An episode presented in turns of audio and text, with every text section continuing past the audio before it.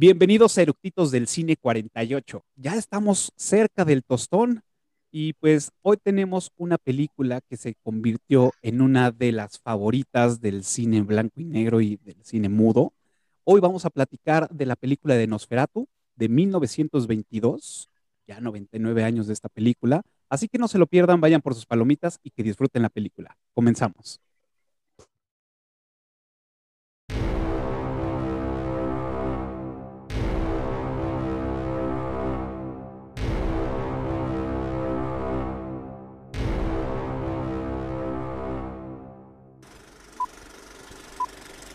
¿Ya está grabando?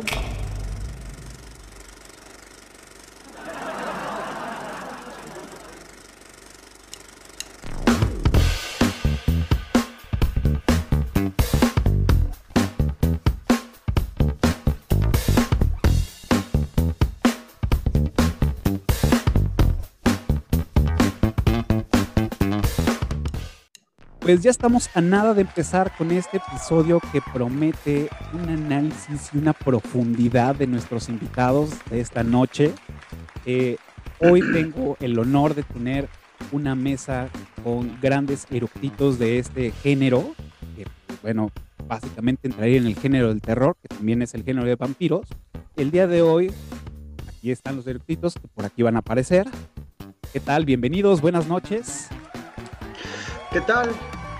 Y pues bueno, yo ya los conozco, así que pues mejor ustedes preséntense. Hola amigos, amigas, amigues, como prefieran y les dé la gana. Soy Ro. Muchas gracias Cafita por la, por la invitación nuevamente y esperamos que les guste el episodio. Perfecto, gracias, bienvenido Ro.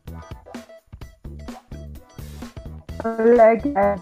todos? Buenos días, como sea. Yo soy Ivonne Martínez, es un gusto estar por aquí con ustedes. Es mi primera vez en del Cine, pero es un placer acompañarlos en este programa. Perfecto, gracias, bienvenida Ivonne. Buenas noches, tardes, días a todos los que nos escuchan. Eh, gracias por estar aquí. Gracias, Alex, por, este, por la invitación también. Y pues listo ya para, para hablar del tema, ¿no? Perfecto, gracias, este profe Tony, bienvenido, buenas noches. Gracias, gracias, gracias. Bueno, lo estamos grabando en la noche para todos los que nos están viendo o escuchando en su podcast favorito o en el canal en YouTube aquí en Eructitos del Cine, pues, a la hora que ustedes gusten, noches, días, madrugadas, a la hora que sea. Bienvenidos, muchas gracias por dejarnos entrar en sus adminículos electrónicos. Efectivamente, el día de hoy, bueno, también quiero darle la bienvenida y el agradecimiento a todos los conectados en Clubhouse. que estuvieron con nosotros este, antes de, grabar este episodio, estuvieron con nosotros platicando sobre esta película de Nosferatu de 1922, que ya tiene sus 99 añotes. Este, estuvimos platicando una, una, una sala muy este, emotiva y, con varios temas que ahí estuvieron sacando, que pues, bueno, me ayudaron a hacer la tarea para este episodio. Y este, pues también quiero agradecer y darle la bienvenida a Ivonne, que es nuestro este, tributo al dios erudito, por ser su primera vez. Bienvenida. Yo sé que vas a estar por aquí más seguido. Muchas gracias por venir. Y como siempre, abrimos con la pregunta clásica y es ¿por qué son fans o por qué les gusta esta película? ¿Quién empieza? Ivonne. Ivonne. Yo empiezo. Venga, ladies first. ok soy tributo, yo voy primero. Entonces, me mucho esta película porque a mí me encanta Entonces, al ver la película, notas grandes partes del libro, pero sobre todo me gusta mucho la esencia que el director colocó en ella. Me encantó que pudiéramos observar en, pequeñas, en pequeños fotogramas partes tan importantes de una historia. Entonces, yo la vi después de haber visto otras versiones de Drácula. Entonces, y Nosferatu se convierte para mí en algo más importante que lo que vi en otras películas.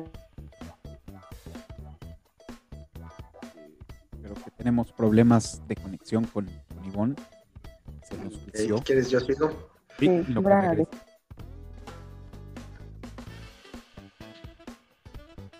¿Me perdí? Sí. nos quedamos ¿Ah? en los pequeños fotogramas. Ah, ok. Regreso. Perdón. Perdón, la conexión.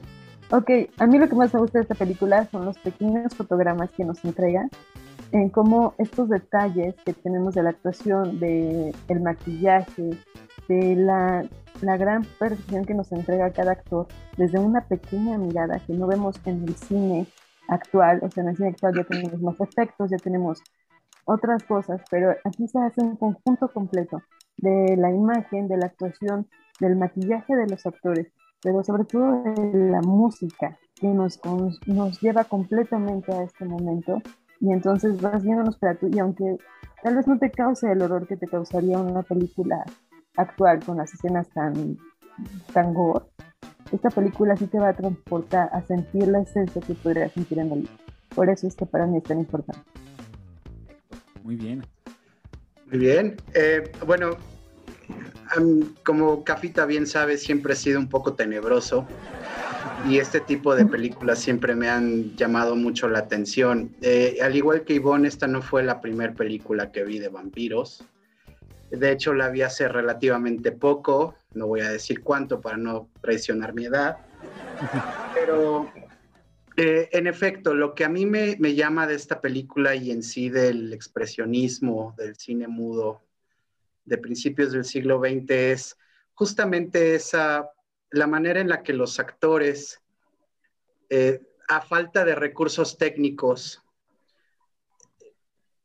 dan esas, esas actuaciones tan, tan espectaculares, ¿no? Eh, las expresiones en el rostro, los gestos y, evidentemente la música, también el proceso artesanal que había en, este tipo de filmes, ¿no? Eh, la edición, el, entintado, como se le decía. Todo eso a mí me, siempre me ha llamado muchísimo la atención y es una de las razones por las cuales me gusta esta película. Perfecto, gracias. Pues bueno, eh, independientemente y, coincido con lo que dicen Ivonne y, Rob respecto a pues, los aspectos técnicos, ¿no? De, que finalmente mucho de cómo se desarrollan los efectos especiales y los maquillajes en el cine vienen desde, pues desde, desde antes, ¿no? Desde que el cine es cine, pero Nosferatu tiene un, un parteaguas en ese sentido, ¿no? La actuación de, de Matt Streck con el maquillaje, con su expresión corporal, con eh, pues la figura, incluso esta famosa escena de la sombra, donde ves el perfil de él y la mano, que además ha sido una escena que ha sido fusilada y repetida en cantidad de películas. Traigo aquí algunas notas al respecto. Eh, creo que justamente ese es eh, el, el, valor que tiene una, una película como Nosferatu, que próximo a cumplir 100 años sigue siendo una película vigente, que es la influencia que ha tenido sobre el resto del cine de horror, no solamente eh, en particular en el género de vampiros, evidentemente con, con el género de vampiros, pero, por ejemplo, eh, no tendríamos estos monstruos clásicos de Universal que, que, aparecen en los años 30 sin haber tenido Nosferatu primero, ¿no? Y, y el cine expresionista alemán, eh, eh, en particular, ¿no? Que, que, también el expresionismo alemán se hizo eh, como un especialista en temas de, de, horror, ¿no? Entonces, el horror y el film noir, el, cine, el negro, cine negro, el de policías, de detectives, le deben muchísimo a películas como, como Nosferatu. Y por otro lado, grandes directores de cine han reconocido a, a Murnau y a Nosferatu como una de sus influencias. Por ejemplo, Hitchcock, el propio Orson Welles y, gente como Riddle Scott o, Tim Burton están profundamente influenciados por, por Murnau y su Nosferatu, ¿no? Entonces, independientemente de, la película en sí, eh, creo que la trascendencia y, los tentáculos que extiende la película hacia el cine moderno es, es impresionante cómo ha influenciado a, al género y a grandes realizadores. Entonces, por eso es que a mí me parece una película valiosísima. Claro, exacto. Digo, a mí, a mí eh, también eh, concuerdo con, con Ivonne y con Ross. No, no fue la primera película que, he visto como, como vampiros. Digo, este, a mí ya me tocaron desde Crepúsculo al amanecer, este, eh, de Franz Coppola, de Drácula, Bram Stoker, este, em, y pues bueno, estas adaptaciones que también han hecho de, otros vampiros, los clásicos. Eh, a mí esta película me, me, gustó más, más em, porque es como a mí, y, bueno, de lo que he, leído un poco es pionero en el tema de los vampiros. Y lo he, lo he dicho en, en, otros episodios cuando platicamos del género vampírico, eh, soy fan y me convertí así fan, fan, fan de, de, los vampiros y que yo disfrutaba todo esto y tenía em, los, bueno, tengo todavía los libros eh, digitales del de, juego de rol que se llama The Masquerade esos los, tengo. Y ahí fue cuando conocí las categorías y ahí hablan de la categoría Nosferatu, ¿no? Que crearon este, este, este, em, esta categoría eh, con base a, lo que, pues, bueno, tiene esta película.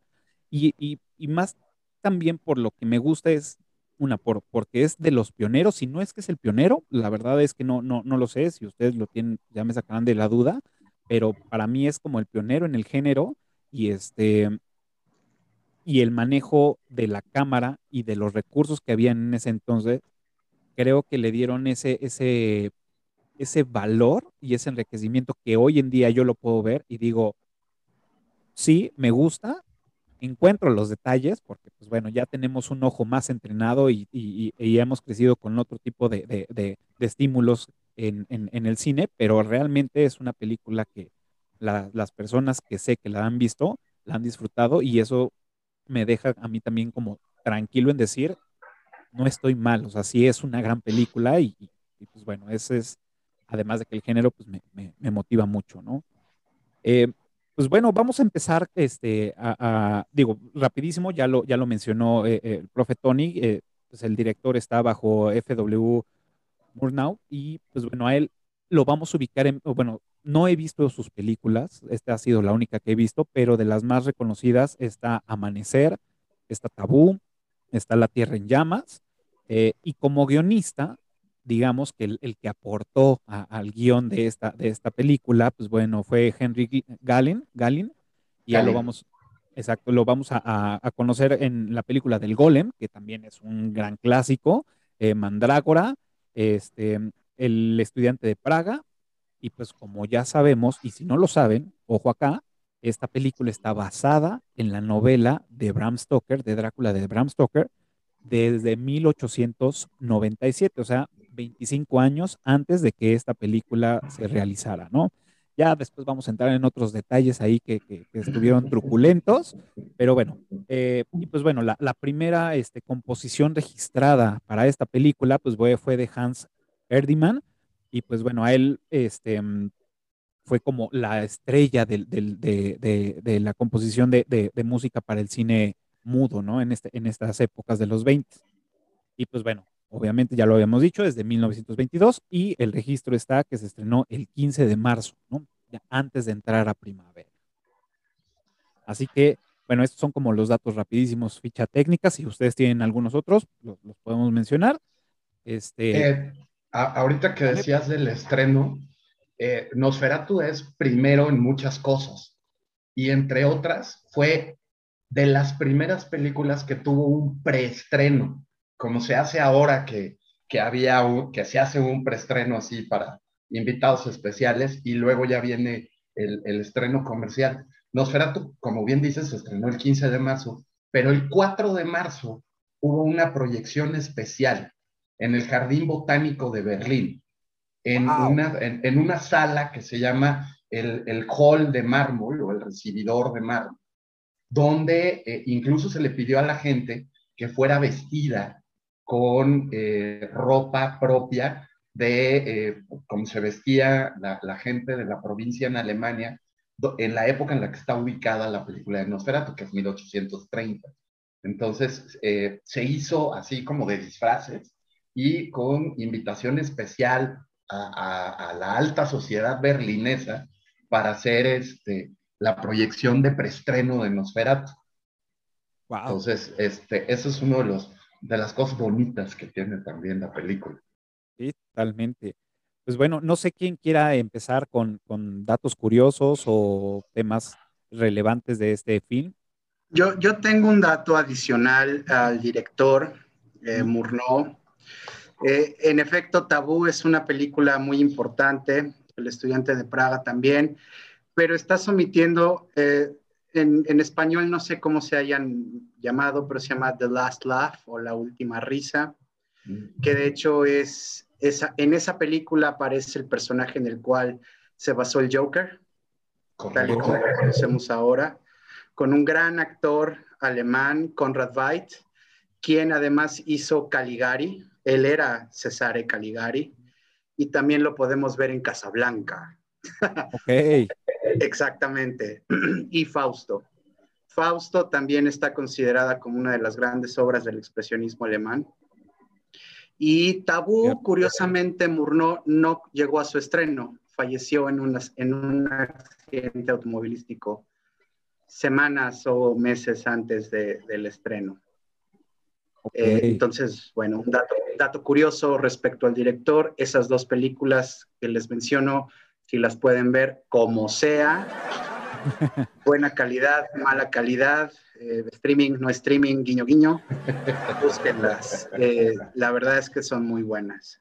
Claro, y aparte, como, como bien lo dices, y es es, complicado ver ya estas, estas películas. Si no las tienes en DVD, este, o en BCD o, en cualquier otro formato que pueda leer este, tu, computadora o tu, reproductor de, discos, este, pues bueno, las alternativas pues siempre va a ser el Internet, porque no la tenemos en ninguna plataforma de streaming. Entonces, pues bueno, hay que, hay, que, hay que buscarle.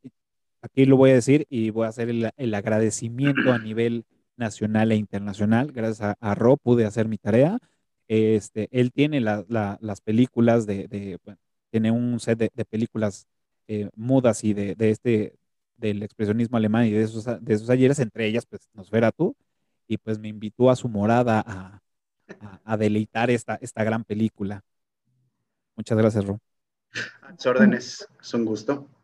¿Nos ibas a decir algo, un, dato adicional, perdón, rápido, si tienen un poquito de dinero extra ahí para gastar y les interesa esto, las mejores ediciones, en mi opinión, son las de Kino.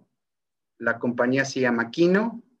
Kino Video eh, se dedican a películas importantes del cine mudo, no solamente alemanas, sino en general, del cine americano, eh, latinoamericano las pocas cine ruso, una muy buena para poderlas apreciar bien. Son unas restauraciones del más alto nivel. También Criterion Collection tiene algunas, no, no, es, no es tan, tan completa como Kino, pero Criterion Collection también tiene eh, una buena cantidad de estas películas mudas y también son, también hay que invertirle, pero también son de buena calidad. Es correcto. Ahora sí, Ivonne, Ahora sí, sí, claro. Bueno, comentando acerca del estreno que, nos decía Tony, pues cabe mencionar que cuando sucede este estreno es que también se entera la viuda de, de Bram Stoker, porque ella vivía, de que había salido una película y que esta película tenía tantos detalles muy parecidos a la obra de su esposo, y que curiosamente no había ningún personaje como tal, no se llamaba, obviamente no se llamaba Drácula y nadie se llamaba como en el libro, entonces es en el momento en el que ya se entera de qué sucede y ahí viene toda la revuelta de por qué se tuvo que quitar tan pronto del cine la película y de que no querían pagarle a la viuda los derechos por usar la novela.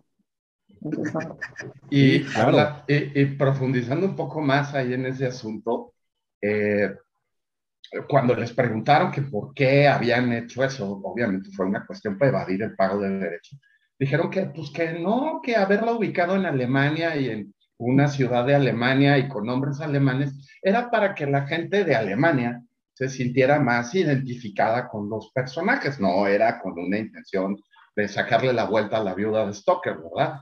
Por otro lado, este, pues la demanda procedió y pues le causó la quiebra a Prana Films, que fue la compañía productora de, esta película, que tenía la intención, Prana, de dedicarse a hacer películas de lo oculto y lo sobrenatural. Y pues Nosferatu fue debut y despedida, porque con la demanda de los Stoker quedaron en la quiebra y no pudieron continuar. eh, al final, eh, y cuando gana la demanda la viuda de Stoker, pide que se destruyan todas las películas que había. Afortunadamente se habían mandado ya algunas películas fuera de Alemania y que fueron las copias que sobrevivieron y que ha habido copia de la copia de la copia de la copia para poder mantener eh, esta, esta película viva. De, de no haber sido por eso, probablemente jamás la hubiéramos podido ver.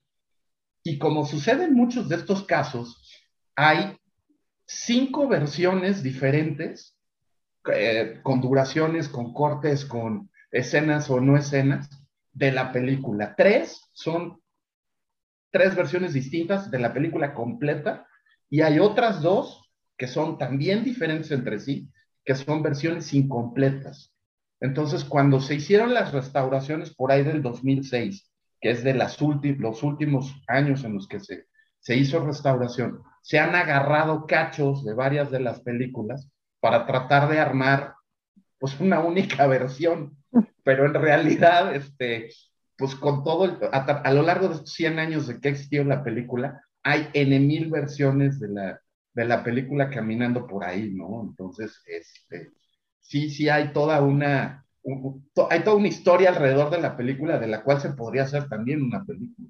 Claro, aparte de hecho, eh, eh, lo, lo, lo, lo, que menciona Tony es, este, hay, hay, hay una entrevista, bueno, o sea, más bien se ha dicho, porque pues no existe tal entrevista, pero se rumora que hubo una entrevista a la, a la actriz que representa a la hermana de, de, de, de Hotter. ¿Cómo, ¿Cómo, se, ¿Cómo se pronuncia? Hotter. ¿Perdón? Hotter. Hotter. Hotter. La hermana de Hotter, donde deja, su, a, donde deja a Ellen, uh -huh. dice, decía ella que había una escena donde ella ve a Orlok y ella huye. Corriendo por la playa. Ajá, corriendo por la sí. playa, pero que nunca, sí. nunca, o sea, no está en ninguna versión. Simplemente, pues bueno, fue este por medio de, de, una supuesta entrevista, porque suponemos, porque no hay nada escrito, no hay nada grabado, no hay nada. Entonces, pues esa es otra de las versiones que también, de las que mencionaba este Tony, ¿no? Eso es lo interesante de estas películas. Perdón, e, eso es lo interesante y es como lo que vimos, Cafa, eh, eh, respecto a Metrópolis. Cómo las vas reconstruyendo, ¿no? Eh, uh, Metrópolis ahora ya hay una versión, una nueva versión definitiva, ¿no? Que tampoco es definitiva.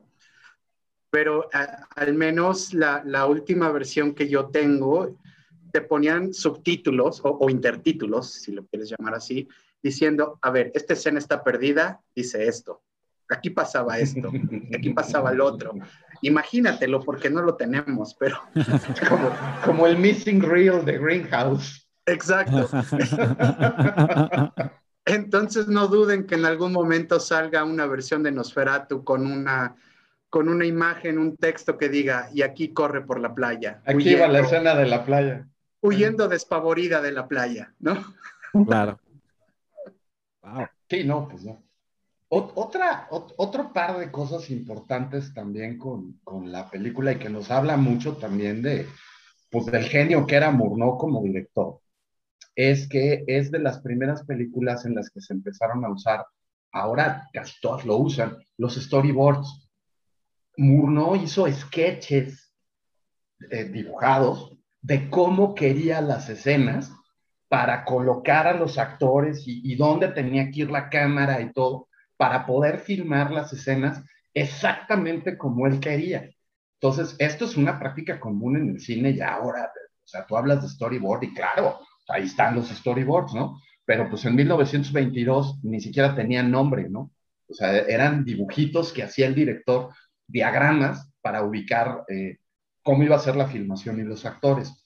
Por otro lado, Murnau también se involucró en la revisión del guion, cosa que eh, pues, ya después es muy común también que los directores le metan la mano al guion o incluso sean co-guionistas co de las películas, pero Murnau también supervisó parte del guion y llegó incluso a, un grado de, o sea, aquí me recuerdo un poco a Kubrick y, y sus obsesiones con la toma perfecta. Llegó a usar un metrónomo para, para marcar los ritmos en set de cómo se tenía que llevar a cabo la escena. El, ritmo a los actores y el movimiento con los actores lo medía a través de un metrónomo para que fuera exacto como él quería. Entonces, ese nivel de obsesión a mí me recuerda mucho a, Kubrick, por ejemplo, y las, y las tomas que hace eh, en El Resplandor, por ejemplo, y repetir y repetir y repetir hasta llegar, pero bueno, los genios son obsesivos y Murnau tiene esta, esta particularidad, además de que también, y, esto fue algo que después eh, Quentin Tarantino también va a usar, Murnau se utilizó los dinteles de las puertas, los arcos y, diferentes marcos de ventana y demás para hacer encuadre de los personajes y encuadrar las tomas. E, esa técnica la usa Tarantino después también y, es como uno de los trademarks de Tarantino, el personaje enmarcado dentro de la puerta o dentro de la ventana. Pero Murnau es el primero que utiliza ese recurso para poder centrar al personaje y centrar la toma utilizando una referencia física que eran las puertas y las ventanas, ¿no?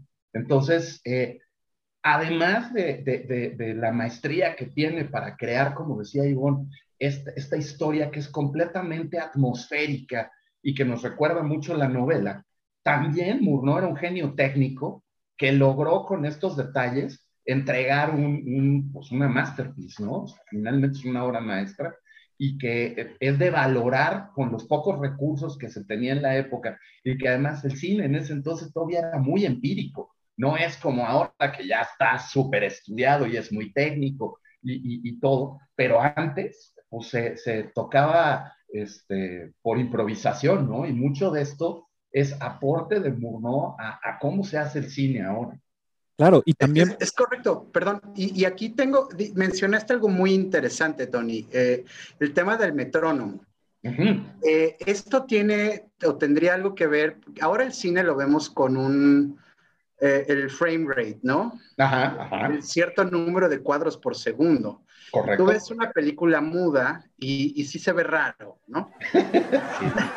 porque, porque los cuadros no eran, no era el mismo número de cuadros, eran menos eran, eran menos cuadros, por eso se ve más acelerada la, la imagen. Entonces, ahora que lo mencionas, el tener un metrónomo le da un cierto ritmo a los movimientos de los personajes y por eso no parece que están entachados, ¿no? Así es, así es. Claro. no van así, Y tiene todo el sentido porque en las, en las escenas en las que son, en las que aparece el Nosferatu y va a recoger a al personaje principal que lo va a recoger ahí con la carroza y demás, ahí aceleran. Ajá, aceleran. El, video, ¿no? o, el filme, lo aceleran para verlo como si fuera una velocidad demoníaca o sobrenatural. Y ahí, por supuesto, pues el metrónomo tiene todo el sentido del mundo. Necesito que te muevas de tal forma para que cuando yo lo acelere no se vea mal. Exacto o en los, o en los movimientos naturales, ¿no? Que lo vemos en las películas mudas, que no, no tienen este, este recurso, bueno, no, no más bien esta herramienta, no la emplean, pues vemos estos movimientos rápidos o, que desaparecen, ¿no? Este, incluso a veces este, eh, partes del cuerpo porque los movimientos naturales del ser humano llevan una velocidad y los cuadros que existen son menos, entonces pues, empiezan a verse como más, más, más cortados, ¿no? Entonces, no había hecho esa, esa, esa analogía y, bueno, ese análisis está, está, está, muy bien. En lo de los encuadres, me parece increíble porque sí, vemos todo el tiempo a un Orlok o en las puertas o en la ventana. Pues, vemos todos estos encuadres que le da precisamente a, este personaje, ¿no? Y, y, sí, efectivamente, también lo, lo he notado en, en, en, Tarantino que lo hace mucho. Y, y, sí, fíjate, no, no, no lo había puesto a este, o sea, lo sabía, pero no lo había externado. No habías hecho la conexión. Exacto. pero fíjense que al respecto también cabe mencionar que en la, en la novela, perdón, de Bram Stoker, también se narran así las escenas. Cada que, que, aparece Drácula, Drácula aparece igual en una ventana, aparece en una puerta, y eso es lo que le da el, misticismo también. O sea, yo siento que el director igual quiso tomar esas partes importantes porque Drácula siempre aparecía así. De repente, cuando menos se dan cuenta, ya estaba en la puerta parado o lo veían subir por la ventana y esas eran las cosas más aterradoras y algo importante que se tomó también de la novela. Claro, y de hecho vemos, vemos esos cortes de película antigua cuando él ya llega al, al, condado, al pueblo, y él este, está con su traje gris y su, bombín que es de día, este, y vemos que es, está eh, con un corte de una cámara antigua. Entonces vemos esos movimientos este, que, tenían estas cámaras. En este caso sí tiene color, pero pues bueno, nos hace referencia a una película antigua y ya con esos acercamientos que ya tiene con Mina, pues bueno, ya son como más, más naturales, ya es una, una cámara diferente.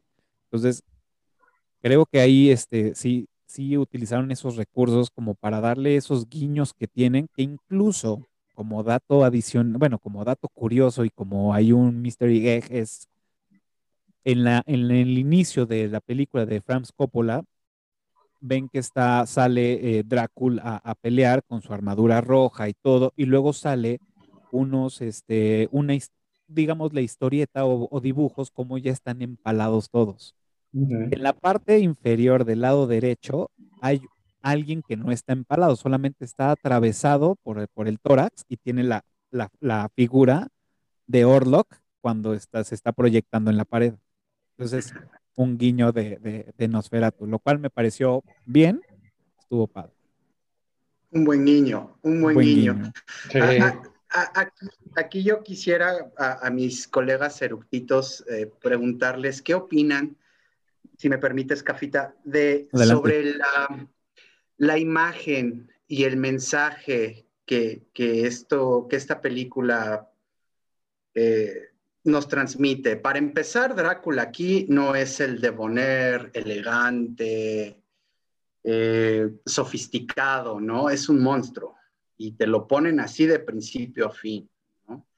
Y la otra, el, el punto de la plaga que llega a Alemania que eso no lo maneja tanto Bram Stoker, él llega a Londres, él llega aquí, en esta llega a Alemania, y cómo juega con el sentimiento del pueblo alemán en aquel entonces, en 1922.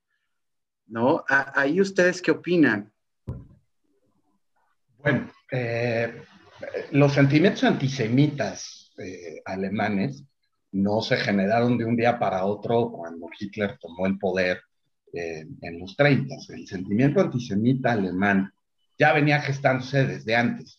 Y de hecho, en, en las caricaturas, en, en, periódicos y demás, la representación caricaturesca del judío era muy parecida a la figura de Orlok. Era un tipo pelón, nariz ganchuda, eh, con las manos largas y las uñas largas, que eso representaba eh, pues como la avaricia y, este asunto que eran los prestamistas y los que tenían como el dinero y que eran como bastante mezquinos. También otra representación que se hacía caricaturesca política del, del pueblo judío era utilizar imágenes de ratas o ratones para representar al judío. Entonces, el hecho de que digo, coincide con algunas de las escenas del libro, aunque en, el libro, la, cuando salen las ratas, es esa escena épica cuando eh, Van Helsing y, su grupo entra a la iglesia a destruir los ataúdes y son atacados por las ratas y ellos llevan los perros para defenderse y, y entran a sangre y fuego a destruir los ataúdes de, de Drácula. Aquí esa escena de las ratas es cuando bajan del barco y sale eh, la horda de ratas del barco y entran a la ciudad. Entonces, hay muchos que han dicho que la película tiene unos fuertes tonos antisemitas y que este rollo de las ratas y de la plaga, en realidad lo que está queriendo hablar es un asunto eh, político también, ¿no? Trae ahí un subtexto político en contra de, los judíos yo creo que hay ahí algo, algo raro.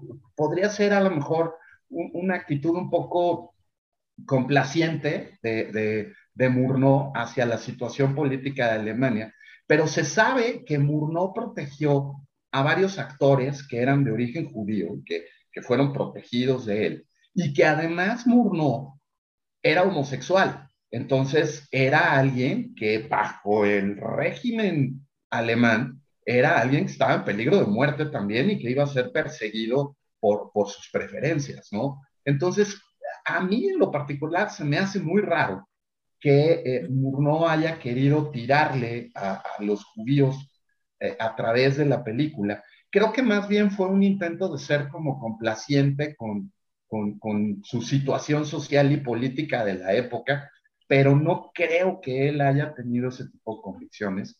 Pero bueno, pues finalmente, pues Alemania vivía unas, unas épocas complicadas aún en los años 20 y pues ya enfilando hacia los 30, pues la cosa se puso bastante más feo, ¿no?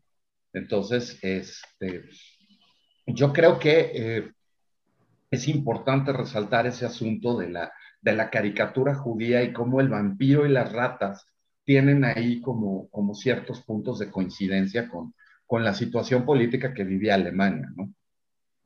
Correcto, correcto. ¿Ivonne?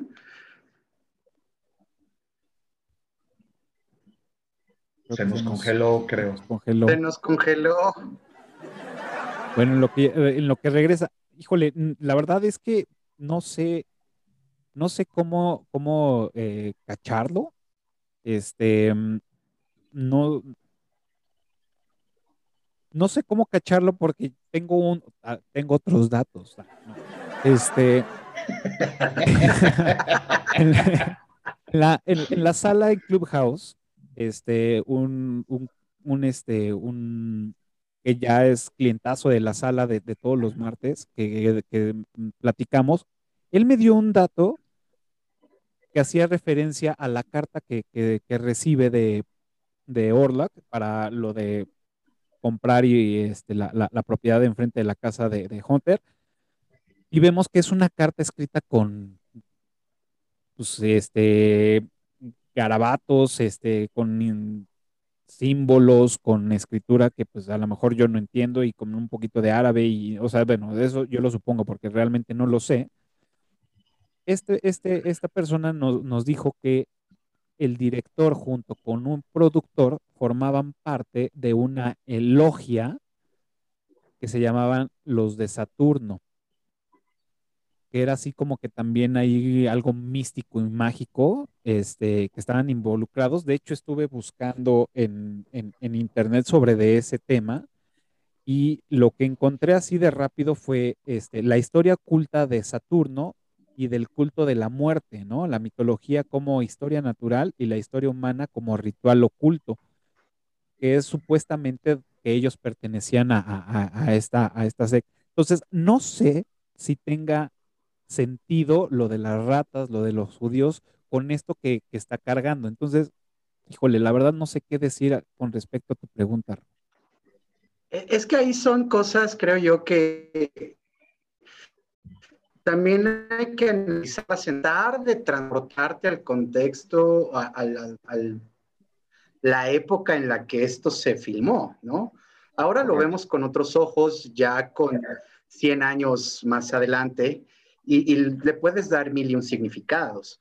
Eh, respecto al texto, sí lo noté cuando estábamos viendo la película, de hecho no solamente aparece ahí, también aparece cuando está, me parece, firmando el contrato, de compraventa también está escrito en esa simbología. Yo creo que eso también tiene mucho que ver con la productora, Prana, que como bien dijo Tony, eh, era, pues el, objetivo era que fuera una productora de cines, de, cine del oculto. Del oculto, así es, sobrenatural y oculto, así es. Exactamente, entonces... Eh, el tema de las ratas es algo que, más bien ya es algo ya más contemporáneo, por decirlo de alguna forma. Eh, pero creo que también eso, si se utilizó, fue un, fue un, digamos, ay, se me fue la palabra, qué vergüenza, el Alzheimer, maldito. Este, un recurso. Un recurso. Fue un recurso para tratar de infligir más terror en el espectador. Sí, es una de las fobias más extendidas, la, fobia por las ratas. La fobia a las ratas, ¿no? Y, el, que Orlok fuera de alguna forma mostrado de esa forma tan, terrorífica y, de alguna manera eh, deforme, por decirlo de alguna manera, también yo creo que fue un recurso para tratar de, de, estimular el, el, subconsciente, del espectador en ese entonces, ¿no? Eh, sí es cierto que se ha llegado a esos análisis respecto a que puede ser un filme antisemita.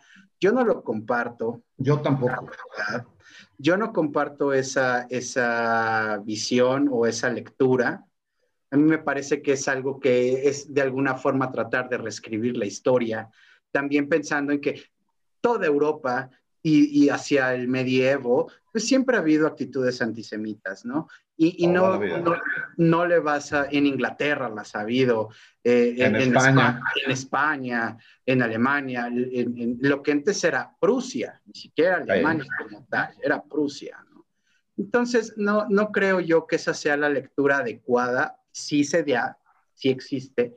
Creo que más bien fue un tema para, para tratar de influir en el subconsciente del espectador. Ivonne, bienvenida. Ya estoy de vuelta.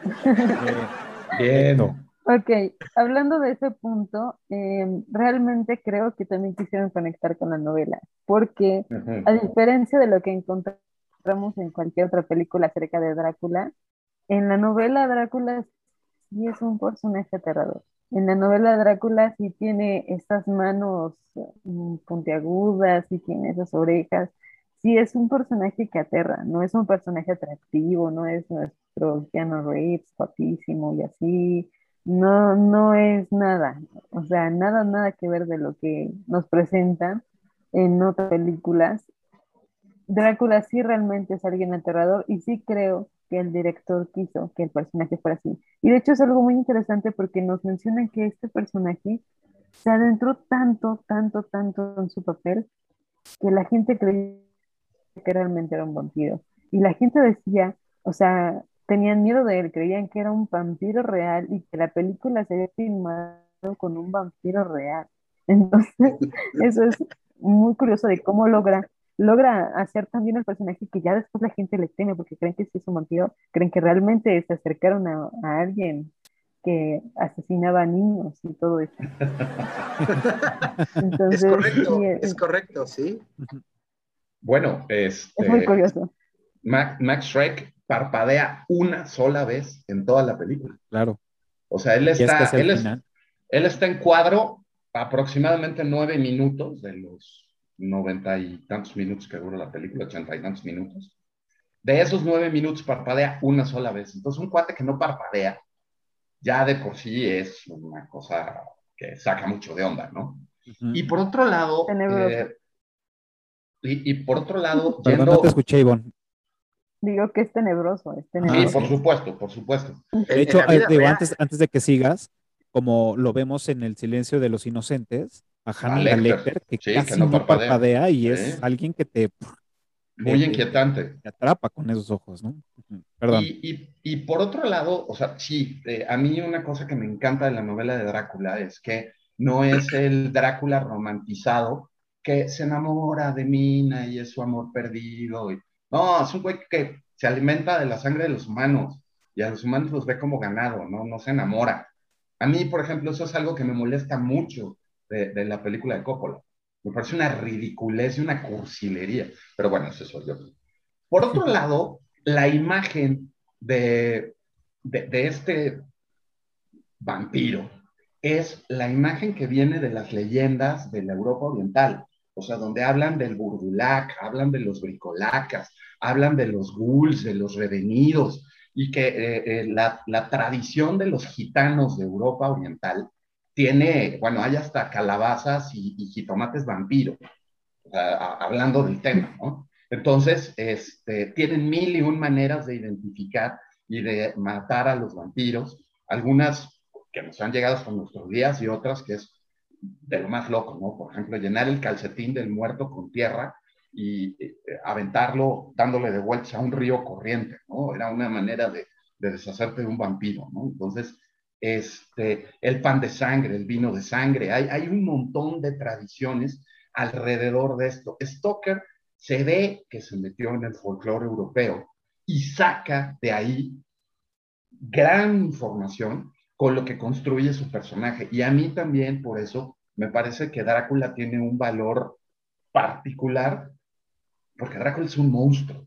O sea, Drácula no es este, un vampiro que brilla, ¿verdad? Entonces, es, una cosa que, que, de veras es la esencia del miedo y del monstruo, ¿no? Entonces, eh, Nosferatu logra capturar esa esencia y además también yo creo que eh, se informa muy bien de las descripciones folclóricas de leyenda de cómo eran estos vampiros vueltos de la tumba, que pues es un cadáver regresado de la tumba, ¿no? Entonces, a pesar de ser no puede inmortal, guapo.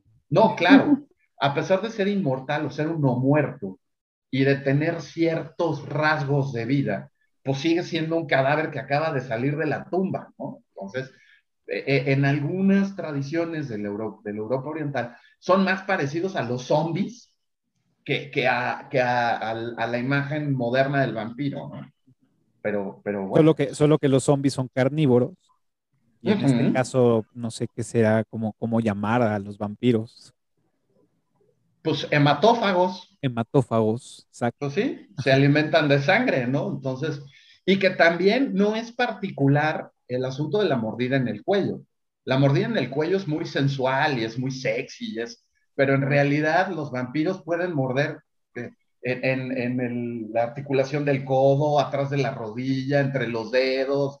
Este, hay un tipo de vampiro que, que, que, muy en el estilo de los gatos, eh, dice que con solo acercarse a tu cara y aspirar por ahí te puede jalar la sangre a través de la nariz. Bueno, hay, hay N mil versiones de, del vampiro, ¿no? Claro, que de hecho pues, lo vemos, lo vemos, es, esto que acabas de mencionar en Doctor Sleep, lo vemos Ajá. en estos gitanos. Ajá, los vampiros energéticos, los vampiros energéticos. Exacto, ¿Sí? ¿no? Que, que, es como una combinación de todo esto que nos ha enseñado y nos ha dado la historia, desde uh -huh. los vampiros que, como, como en, en, Doctor Sleep, que es absorben el alma de ¿Sí? alguna forma, este, y que bueno, en este caso Nosferatu fue el pionero y el que se estrenó diciendo que los vampiros se mueren exponiéndolos, exponiéndolos a la luz del sol. Sí, correcto, es el primer vampiro destruido por el sol en la historia del cine. Y parte Porque de en, la, que... en la novela solamente lo debilita. Ajá, a, exacto. A la luz del sol, pero no lo mata. Y aquí lo, lo, lo, curioso es que yo no vi ninguna escena o ningún que yo recuerde más que lo hacen es, no veo ninguna, este, mmm, ninguna cruz, no veo ninguna mención este, de la religión. Simplemente no. veo unas personas, creo que hay una persona que se persina y ya, pero de ahí en fuera no hay ninguna, este, mm, ¿cómo, cómo, cómo se llama? Bueno, no vi ninguna cruz. Imagine. Imaginería religiosa. Exactamente, no, no la recuerdo. ¿Sí, Ro? Pero a ver, aquí también tenemos esta gran escena en la que él, después de que va subiendo las escaleras con la silueta y, se, y, y la, la, garra y la mano, sí. entra a la habitación y como la sombra, la sombra de la garra va llegando al pecho y al final hace esto. Uh -huh. Y ahí es cuando ya nada más con hacer esto, ya le está tomando, claro. no está chupándole la sangre, le está no, se está llevando la esencia. Exactamente, ¿Sí? exactamente, está absorbiendo la esencia. Así es. Y eso es, y eso es más que suficiente para que ella, pues, tan tan, ¿no? Sí. Claro que ahí ya entra el, el, el otro tema de lo, lo, que se ve en, en ese librito que, que, nos acompaña toda la película, ¿no? Uh -huh, uh -huh. Sobre vampiros y criaturas de la noche y, demás, que dice, la doncella que se entregue por, por, voluntad propia acabará con la maldición del vampiro, ¿no? Palabras más, palabras menos. Pero como la, la, la capacidad de simplemente con, con que la sombra del vampiro llegue es más que suficiente. No tienes que clavarle el, no tienes que darle un chupetón, como dice Tony. No, y eso, y eso viene también de las de las tradiciones gitanas, donde cuando se velaba un cadáver, una de las cosas que debías evitar a toda costa es que cayera una sombra sobre el cadáver, porque eso era uno de los motivos por los cuales un cadáver se podía convertir en vampiro. Entonces, eh, eh, que le brincara un gato por encima era, era otra. O sea, había mil maneras de, de, volverte vampiro, pero una de esas era evitar a toda costa que la, hubiera una sombra que cayera sobre el cadáver en el momento en que lo estabas velando. Entonces, eh, de ahí viene también la idea de rodearlos de velas para evitar las sombras alrededor. Y, hay, hay, hay, muchas tradiciones que se llevan actualmente que vienen de esas supersticiones para darle un descanso al, al, cadáver y al muerto, ¿no? Entonces, este, sí, esa escena es un guiño a esta superstición gitana sobre las sombras y, y los cadáveres, ¿no? De hecho, ya, ya me acordé, un, escenas donde sí vemos cruces es cuando supuestamente el, el poblado de Windsor, de Windsor está uh -huh. invadida por la peste, en este caso las ratas, las y ratas. es que va esta persona y vemos cómo coloca cruces con gis en las puertas. Uh -huh, uh -huh. Pero no es una referencia religiosa, me imagino es una simplemente una marca de que pues aquí ya valió madres todo, ¿no? Sí, de, de que hay infectados. ¿sí? Ahora, otra cosa también que, que, difiere un poco con la, con la novela es que Orlok al morder a sus víctimas las mata, simple y sencillamente se alimenta de ellas y las mata, no los convierte en vampiros que, que sí hay una diferencia y que eso es algo que la literatura y el cine ha trabajado mucho, entre la mordida de alimentación, que es cuando matas a la víctima y la deja seca, y la mordida de amor o de transformación, en donde hay todo un ritual para convertir a la víctima en un vampiro. ¿no? Aquí, pues, se, se eh, ahorraron el trabajo de tener más vampiros. Yo creo que pues nomás había presupuesto para maquillar a uno. Claro. Pues los demás se los ahorraron. Y entonces van víctima mordida, víctima muerta, ¿no? Entonces, eso también es una diferencia importante con la novela y con mucho de lo que vendrá después de, de, del cine de vampiros, ¿no? Que, eh, eh, que eso que mencionas es, es algo también muy puntual y muy interesante, porque realmente Nosferatu era una película de bajo presupuesto. Sí, sí, sí, sí. No, sí. no tenían los grandes recursos que después tuvo Murnau más adelante en su carrera. Ya ni siquiera hablemos de Metrópolis, que sí, fue Fritz Lang, ¿no? Fritz Lang, que era la superestrella del cine expresionista y más adelante incluso llegó a Hollywood también, sí, sí, que, sí, tenía, que tenía acceso a presupuestos que ahora podríamos equipararlos con una superproducción. Claro, Esto claro. fue una película, si me permiten la expresión, fue una película B. Sí, totalmente. No existían, sí. no existían como tal, pero era una película B porque no tenía el, el presupuesto para, claro. pues, para hecho, maquillar más vampiros, para hacer más no encontré, efectos, para todo. Ni no para tener no más cámaras. Cuánto, ajá, exacto. No encontré cuánto fue el estimado de, de, de budget para, para, este, para este film, pero lo que sí fue que hubo un estimado de recaudación de 19 mil dólares. Ajustado a la inflación, ¿eso cuánto Ajá. es? No lo sé, pero sí, a, o sea, a, a, que aparte estuvo muy poco tiempo en exhibición. Por después viene por la, la, demanda. La, la, demanda y en Suecia, este, la, sí, en Suecia la, pidieron que se quitara por el exceso de horror, ¿no? Eh, de, de esta película, el excesivo horror y que bueno, le levantaron el castigo hasta 1972, o sea, casi, 40, casi 50 años después. Y luego mis cuates, los nórdicos, que hacen unas cosas de horror maravillosas y ponen, o sea, ahí hicieron Hexen, ¿no? O sea, la de brujería a través de los tiempos y se ponen sus moños con Nosferatu, pero bueno. O la de Déjame entrar. Oh, oh sí, bueno, in, buenísima. Dead, Dead Snow. Buenísima. Sí, no, hay, hay, hay, tienen cosas de horror bien interesantes. Yo creo que más bien se les olvidó ahí a algún archivista en la oficina de censura. Por ahí la dejó. Lo, por ahí la dejó y dijo, ay, no, espérame. Ellos tan liberales y con esas cosas, pero bueno. Okay. Ivonne, tienes y... que entrar así con, con, con, calzador porque aquí los señores... Aquí no dejan entrar. No se callan, perdón. no, no te preocupes. Estuve pensando, bueno, estoy intentando hacer memoria acerca de la, de la novela y de la parte que decimos que sí, lo, el vampiro como tal no es el atractivo, ¿no? Pero hay una escena en la novela donde habla de unas vampiresas que están con Jonathan y uh -huh. ellas sí son mujeres absolutamente atractivas. Sí, entonces, las novias. Entonces, Entre ellas Mónica Bellucci. Entonces las mujeres sí. son muy atractivas, las mujeres sí, sí, tienen ese, esa forma de atraer al, hombre, ¿no? Ese sexiness. exactamente, y es que es diferente la forma en la que atacan ellas a la que ataca a él como, como vampiro, porque ellas em, sí tienen esa forma de atraer a través de la vista, son mujeres sensuales que atraen a los hombres, también atraen a las mujeres, pero más a los hombres, ellas sí tienen ese plus de la belleza. Sin embargo, él no, él siempre es el personaje aterrador que llega y te roba la vida. Pero como es diferente también porque hablamos que tiene diferentes formas de atacar. Digamos, cuando ataca a un niño o cuando ataca a una persona que solo quiere consumir su sangre, la mata. Pero, pero con nuestro personaje principal, no es así. A él le va robando poco a poco la vida. Y es lo mismo, y lo mismo pasa con, con la hermana, ¿no? Con la persona Lucy. Entonces, con ella va haciendo lo mismo, pero es porque tiene otras intenciones con ellos. Su intención no es como tal quitarles la vida de una, sino que les está robando esa esencia, los quiere convertir en algo diferente.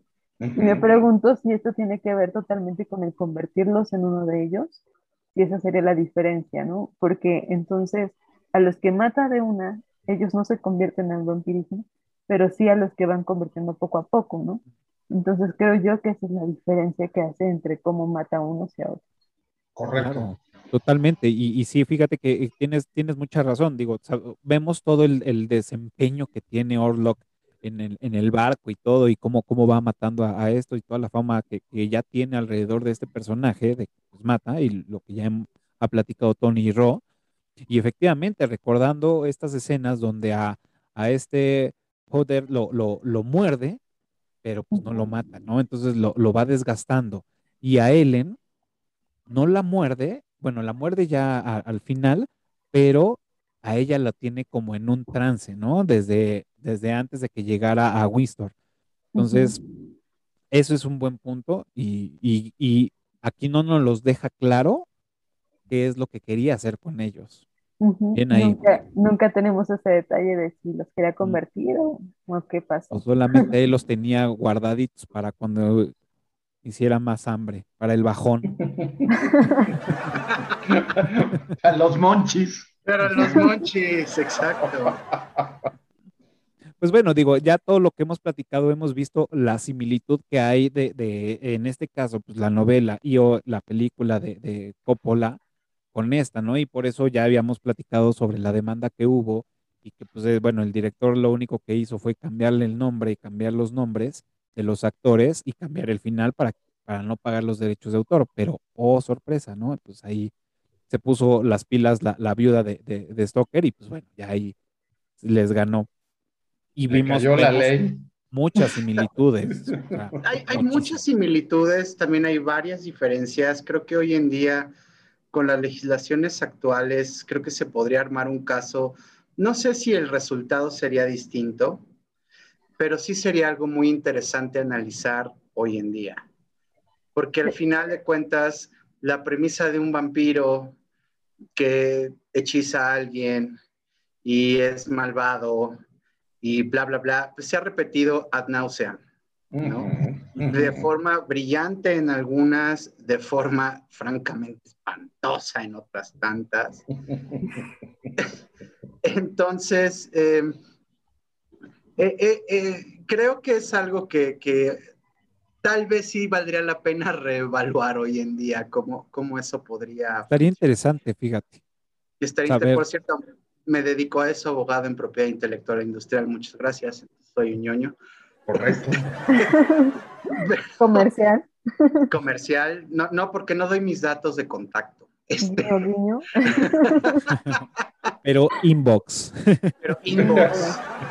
Este, pero creo que eso sería algo interesante, ¿no? A, analizar hoy en día, un reestudio, un reanálisis de ese caso. Con los parámetros que ya están establecidos ahora, a ver si de veras cumple con, con las reglas de plagio o no. Exacto, exacto. y hasta qué grado, ¿no? Realmente yo creo que en estos tiempos no habría ganado la vida porque se ha visto plagio similar en muchas cosas y no han ganado las personas que tienen el derecho de ganar. O sea, si uno lo ve desde el punto de vista de que sí, hay muchas cosas que son obviamente que vienen de ahí, uno como persona que gusta del libro, se dice, bueno, que sí tienes que pagar derechos de autor, ¿no? Pero se ha visto últimamente una bola de cosas impresionantes. Hablando, haciendo referencia de otros libros, me sale un poco del tema, pero sí tiene que ver para responder esto. tenemos el Alep de Borges y el Alep de Pablo Coelho, ¿no? o sea, por Dios, hizo una cosa basófica Pablo Coelho y no Como hubo todo lo que problema. Y no hubo problema. Entonces, ¿cómo es posible? ¿Cómo es posible? Pero creo que en estos tiempos la viuda hubiera perdido. Sí, yo, yo también creo que no Yo creo hubiera que tenido también. un caso. Yo Porque al creo final- que valdría la pena analizarlo. No, no tomo partido Po- po- tal po- cual. Podría, Porque que- sí. podría quedar de tarea, entonces. Podría quedar de tarea si alguno de nuestros espectadores tiene el tiempo y las ganas, pues inbox. Re- reviven, reviven a la, a, a la fama, o ¿cómo se llamaba? Film Fama, o este, la, la esta que, hacía los films, que se fue a la bancarrota por la de Prana, Prana Films. Prana Films. Prana Se Films. revive Prana Films y ya, imagínate cuánto tendrían, cuánto Wow. le darían. Una lanototototota.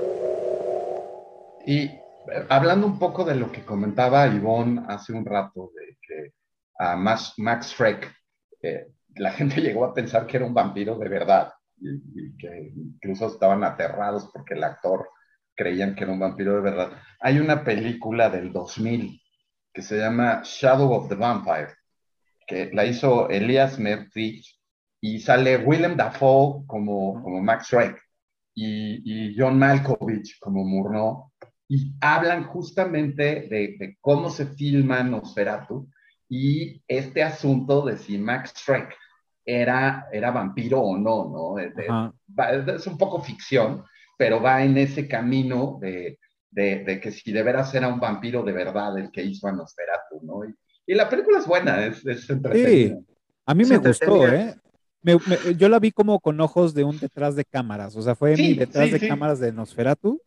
Este, dije, wow, o sea, a mí la verdad es que me gustó, no fue, no la consideré así como wow, pero la verdad es que me entretuvo y dije, bien, aparte Winland Dafoe y, y Malkovich lo, lo hacen espectacular. Sí, sí, eh, o sea, vale, vale mucho la pena verlos a los dos juntos, ¿no? Entonces, Exacto. Una más que, que yo puedo aportar a esto es eh, una película de- del genio que es Werner Herzog, ah, sí. con el infame, infame Klaus Kinski, que también se llama Nosferatu. Y, y es, la, es una película, me parece, de los 70s, finales de los 70s. Del 79, Del 79. 79, perfecto. Y también le da el clavo. Eh, está inspirado, obviamente, en Nosferatu. Klaus Kinski con toda su... Y con todo y que es un personaje infame en la historia, era un gran actor. Y Werner Herzog es un gran director, realizador. Las recomiendo. Y además, verdad. fan, Herzog toda la vida lo dijo, súper fan de Murnau. O sea, él dice que eh, Nosferatu es una de las películas más importantes de la historia del cine, no solo del cine alemán, y siempre se, se proclamó un fan irredento de, del trabajo de Murnau. Y pues, co- como bien dices, hace un trabajo, hace un homenaje a, a la obra de Murnau eh, maravilloso. Y, y. Kinski, Kinski es perfecto, ¿eh? de- de- de- de- bueno, es que aquí sí se llama Drácula. O sea, es- Drácula. es- es- ese es otro punto. O sea, a pesar de que la película es Nosferatu de Vampire, el personaje de Klaus Kinski se llama Drácula en, en la película. Ya No la he visto, sé que existe, pero no la he visto. Qué No, pues se, se No, pierde pues. usted de todo un, un deleite ahí. eh. Ampliamente recomendable. Pero los- lo que les puedo decir es que no nada más nosotros la consideramos como una gran película y mucha gente más, sino, y no digo que el criterio de estas personas que voy a mencionar sea algo tan válido en mi caso, pero el Vaticano la seleccionó como una película de arte y está en su lista de las 45 más grandes. Sí, y además es, está dentro de la colección de arte del, Museo Vaticano, la, película también. Deben tener alguna de las cinco copias, esas originales que andan por ahí dando vueltas. Igual con el Al-Sahim del Necronomicon. Eh, también ahí lo tienen guardado. Si el Vaticano dice que esto es una obra maestra, yo quisiera ver sus archivos ocultos. No, todos queremos ¿Qué verlo, saben? ¿Qué todos saben? queremos verlo. No, pues ¿Lo tendrán clasificado como ficción o como dramatización de la realidad? Ya, ves que, ya ves que también está por ahí la película esta de vampiros de John Carpenter. Me encanta. que, es un equipo de cazadores de vampiros que trabajan para el Vaticano. me encanta esa película. O sea, me, de hecho, es la onda. Me, me, encanta y creo que, o sea, por lo que yo he leído de, vampiros, porque yo estuve muchos años clavados clavado en el tema del vampirismo, pero muchísimos años. Leí mucho, mucha onda de, vampiros. Y, esta, esta, esta entrega de, de John Carpenter de vampiros, creo que era la que más se asemejaba a la supuesta realidad o ficción de un vampiro. Cómo eran, cómo se, se, movían en, en, digo, digámosle, manadas o grupos. Y los nidos. Ajá, los nidos, exacto, que se enterraban literalmente en la tierra, no eran ataúdes. No. Este, la fuerza este, incontrolable que tenían, este, el cabello, o sea, se, salían todos empolvosos y recuperaban su, esta supuesta belleza, que no era una belleza como tal, pero el, pelo brilloso, este, las facciones como de, de, cerámica, las uñas así, ajá, las, las, las, uñas así, este, súper afiladas, y vemos una escena increíble como le entierra y lo parte a la mitad. con la mano. Sí, esa película es buenísima. y bueno, también había un proyecto que, pues, ojalá y Perdón, voy a cerrar la ventana que ya empezó el aguacero. La ropa. Vamos a editar. Esta parte se edita, chavos. Entonces digan lo que quieran. La ropa se, la ropa se edita. La, ventana y el granizo, por favor, que no tengan que volver a salir. que, no se, que no se vuelva a repetir. Que no pase de nuevo. Parece que me están aventando cubetadas de agua en la ventana. Qué horror. Entonces, eh, escuchan así. Es, efecto de sonido, es efecto de sonido. Es como las, las uñas de el, niño de Salem Slot en la ventana, ¿no? ¡Ah! no seas ah. cabrón. otro, que también Kurt Barlow es una referencia directa al Conde Orlok, ¿no? De hecho, tanto King como, como Toby Hopper dijeron que ellos se habían basado en el vampiro de Nosferatu para, para hacer a Barlow, ¿no? Este, sí, pero, correcto. Pero, bueno, hay un proyecto que es un Kickstarter que desde el 2014 empezaron a mover y en el 2016, según esto, finalmente ya tenían la lana para hacer la película, que es un remake de, Nosferatu, que la va a dirigir David Lee Fisher y que el que va a salir de Nosferatu es Doc Jones. Entonces, yo sí quiero ver a Doc Jones en, en, maquillaje de Nosferatu. O sea, es el amo de los heavy makeups en, de, nuestros días. Y, creo que el tipo es perfecto para, para el papel. Entonces, este, ojalá y esto progrese. ¿ah? E, e, está ya, según esto, ya está el dinero. Y, y pues ya nomás es cuestión de empezar con, con preproducción. Entonces, ojalá y sí se haga porque este, creo que es una gran noticia, ¿no? Sería, sería un remake bastante respetuoso y, y, bueno, yo sí me muero de ganas de ver a Doc Jones en, en, disfraz de vampiro, ¿no? Suscribo, suscribo. Estoy de acuerdo. ¿Qué nos ibas a decir, Ivonne?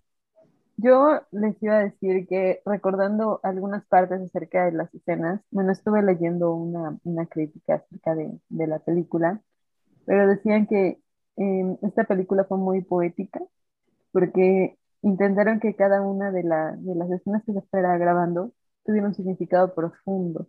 Por ejemplo, cuando nuestra, esta película inicia, y obviamente está filmada en blanco y negro y después la entintan en pequeñas escenas, por eso es que se ven amarillas o se ven azulitas, así, ¿no?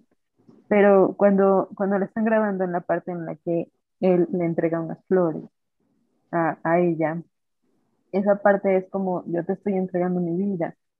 Entonces, esa, esa parte de, de amor, de poesía, y esto lo vamos a rescatar en otras escenas que se van viendo, creo que es algo muy, muy profundo y muy hermoso. Y que también, em, hablando acerca de lo mismo de la escena, la, la sombra de, de Orlok es importante, ¿no? Esa imagen de la sombra, y cómo esta parte de la sombra de Orlok se repite en muchas otras películas que vamos a ver después. Tú hablabas, Tony, acerca de la referencia que hacen otros autores a este tipo de escenas, y uno de ellos es Tim Burton. Em, para mí, para mí hay una, bueno, el cortometraje de Vincent de Tim Burton es mi favorito, me es encanta, lo amo. belleza. Entonces, hay una parte en Vincent donde se ve esta imagen igual, idéntica, idéntica a lo que vemos en Nosferatu. Entonces es absolutamente maravilloso cómo podemos definir que totalmente esta película viene en escenas icónicas que se repiten y se repiten, pero no nos cansan porque están tan bien logradas que siempre logran que todo espectador se sienta con esa sensación de miedo, con esa sensación de admiración de lo que está, está observando en pantalla, ¿no? ¿Qué tal? Y Oigan, De hablando, acuerdo, de acuerdo con Ivonne, totalmente de acuerdo con Ivonne. Y, y si recuerdas, Cafa, esa- esas escenas que vimos en, es- estaban entintadas como que en amarillo, Mm, y ella llega y dice, ¡ay no! Pero ¿por qué las arrancaste? ¿Por qué, por qué les quitaste la vida? ¿No? Y empieza a ser como que ya te empieza a meter en el... a- algo hermoso, una, una escena profunda de amor, bonita incluso, que tú dices, ay, sí, qué padre. O sea, te, te transportas a cuando la vieron por primera vez, no sabían de qué se trataba. Y dices, wow, sí, pues qué padre, se va de viaje, te doy estas flores, no sé qué. Y ella dice, no, pero ¿por qué las mataste? Y entonces dice, bueno, pero a ver, ¿por qué me estás diciendo esto, no? Y entonces ya de ahí te empiezan a meter en el mood oscuro, ¿no? Te empiezan a jalar al, tema. Y, y de ahí se va agarrando de esos detalles, de esas pequeñas escenas, de esos momentos en, en- en la realización de la película, hasta que llegas al momento en el que ya todo valió madres. ¿no? Efectivamente. y, y esa escena que, que menciona Ivonne la recuerdo perfectamente bien y sí, estoy de acuerdo, tiene ese impacto. Es, es una escena que si yo lo hubiera visto hace 100 años, se hubiera dicho, ay, qué padre, ¿no? claro. Sí, absolutamente. Y hablando un poco justamente de la icónica escena de la sombra, que, que probablemente sea una de las escenas más recordadas y además más repetidas en la historia del cine. O sea, hay, hay películas, por ejemplo, El Ángel, El Ángel Azul de Marlene Dietrich, trae un, un, una escena con esa inclusión de la sombra. Eh, To Kill a Mockingbird del, del 62, Clemente también. También. Eh, películas gore con- de Herschel Gordon Lewis, el papá del gore, Blood Feast, trae esa escena de la sombra también. El Resplandor trae también una escena de, de- de Nicholson con esa misma actitud. Eh, una maravilla del cine slapstick, Killer Clowns from Outer Space, tiene también esa escena con las sombras de un payaso que está haciendo sombras. Y luego aparece el brazo y se extiende y es donde se lleva a unos humanos incautos que lo están viendo hacer eh, magia con las sombras. Pesadilla en la calle del infierno, El Grinch, eh, El cadáver de la novia, por supuesto, de, de Burton, y Frankenweenie también trae la escena de la sombra. Eh. Drag Me to Hell de, de, de Toby Hopper, del que hizo Masacre en Texas, eh, trae la escena de la sombra. Entonces, eh, vaya, y eso es por mencionar algunas, ¿no? Eh, ahora, incluso el videoclip ha estado influenciado por, por el, el trabajo de Murnau, ¿no? Entonces, por ejemplo, Yazoo, un grupo ochentero de donde salió Alison Moyet, tiene eh, una canción que fue de sus pocos éxitos, Don't Go, que está basada en, en Frankenstein y en, y en Nosferatu. Pet Shop Boys, el video de Heart, que es una de las canciones que a mí más me gusta de Pet Shop Boys, del 88, es una recreación de Nosferatu. Y es, es una delicia ver bailar al vampiro al ritmo de, de, de Heart. Y, ah, claro. Sí, sí, sí, sí, claro, claro. lo había olvidado. Y, eh, eh, que le canta a la novia que se está robando. Every time I see you, something happens to me. Es una maravilla. Y además, bueno, pues, ¿quién más que The Fucking Prince of Darkness? Ozzy Osbourne tiene un video del 97 que se llama Back to Earth, que es hasta la cinematografía, es en sepia, y es un, casi, casi un cuadro por cuadro de, de, la historia de Nosferatu con la rola de Ozzy, ¿no? Entonces, este, estos videos son una maravilla de verlos y sobre todo ya con la referencia de Nosferatu fresca, son súper disfrutables, ¿no? Entonces, ¿cómo hasta cosas tan insulsas como una canción tecno de amor, como puede ser Heart de, de, de los Pet Shop Boys, pues queda perfecto con esta imaginería del vampiro y hasta trae, el vampiro trae así los incisivos largos de colmillo, este, como, como, como el, el, conde Orlok, ¿no? Entonces, este, pues son una maravilla, ¿no? Claro. Oigan, y bueno, pasando a, a, otro tema dentro de la misma película, ¿ustedes qué opinan de la música? ¿O qué sabemos de la música? No sé si Ivonne ahí por ahí hizo. Ah. Venga, venga, venga. venga. Ajá. Ajá. Bueno, la música para mí está extraordinaria, es mm, profunda, está maravillosamente llevada. O sea, creo que en toda película que nosotros vemos, la música siempre es importante.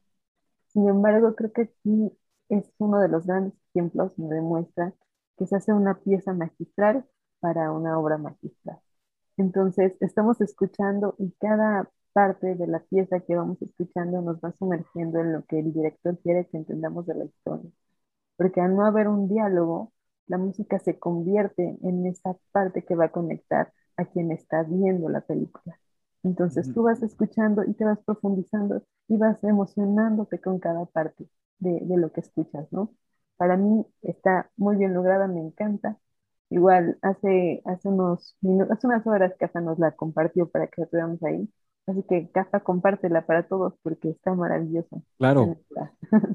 Les voy a poner, no sé, digo, antes de, bueno, más bien yo les voy a, les voy a, decir lo, que pienso y seguramente ustedes tendrán, y Rom me va a sacar de, también de unas dudas, seguramente Tony por ahí también, es eh, leyendo un poco este, de, la música, tenemos en, la descripción de esta, de esta película, hay alrededor como de 12 colaboraciones de, de soundtrack o, de, propuesta de música que se ha hecho durante todos estos años. Em, encontré que, eh, bueno, ya lo había mencionado, que fue este, el, director se le encargó a Hans Erdmann la música para la película. Eh, lo, que, lo que quiero entender es que se tocaba en vivo mientras se, estaba este, eh, reproduciendo la película. Entonces, pues bueno, ahí la teníamos en vivo. Con el paso de los años, como supimos que, que se mandaron a quemar todas estas este, copias y todo, que no guardaba audio el film, pues bueno, las partituras también se fueron yendo de mano en mano hasta encontrar y todas las versiones que hemos, este, se han hecho durante todos estos años, o las remasterizaciones, o eh, las, las refilmación, lo que haya sido, encontramos a diferentes compositores que le han metido mano. Encontré este, una que es como de las más este, representativas. Bueno, les, les envié, como, como dice Ivonne, les envié el link donde hay un fragmento de la música supuestamente original, este, bueno, grabada actualmente, pero supuestamente la, con la partitura original de, de, esta película, que también tiene unos sonidos muy similares a la de, a la de Coppola, este, que utilizaron para Coppola. Bueno, ahí, ahí se las puse, las voy a poner en la descripción del video.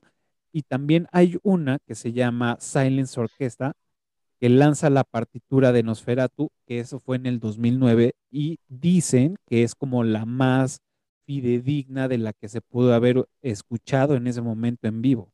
Entonces, yo solamente leo, no me consta, entonces más bien No sé si ustedes traigan algo. Recuerdo que Ro, este, cuando la fui a ver a su casa, me dijo, oye, es que tiene banda sonora y tiene otro soundtrack, entonces ahí yo ya me, perdí en ese momento. Pero bueno, no sé ustedes qué más tengan de la música.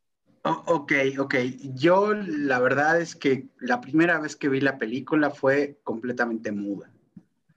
No tenía score de piano, ni de orquesta, ni de nada.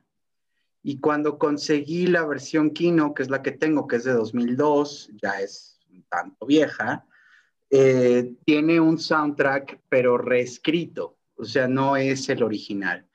Y es un soundtrack eh, que en un principio se escribió por Gerard Hourbet y Thierry Saiboitsev, bla, bla, bla que fue la que escuchamos, que es más bien como que una música ambiental.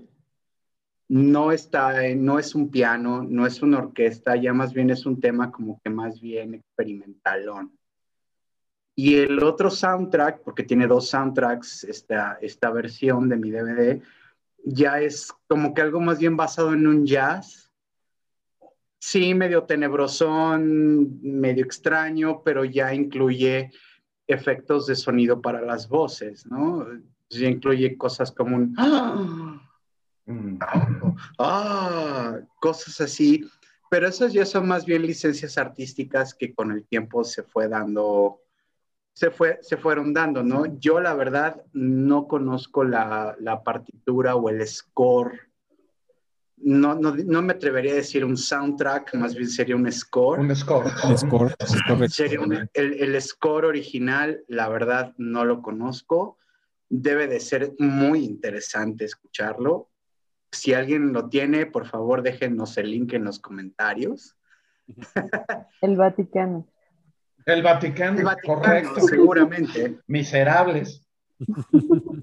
Papa Francisco, por favor. Le voy a San Lorenzo por favor. le voy a preguntar, le voy a preguntar a otro, este, a otro amigo que, también es parte del círculo de eructitos del cine, que ya lo han visto en otros episodios, que se, llama Felipe Pérez Santiago, que es compositor y que estuvo metido, eh, bueno, está metido en la, en la música y todo esto, y, y, hace scores y todo.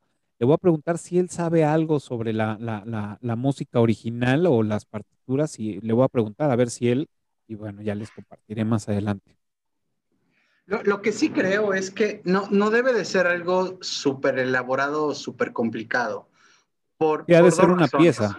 Debe, mira, es una pieza de partitura, sí. Seguramente es en piano nada más.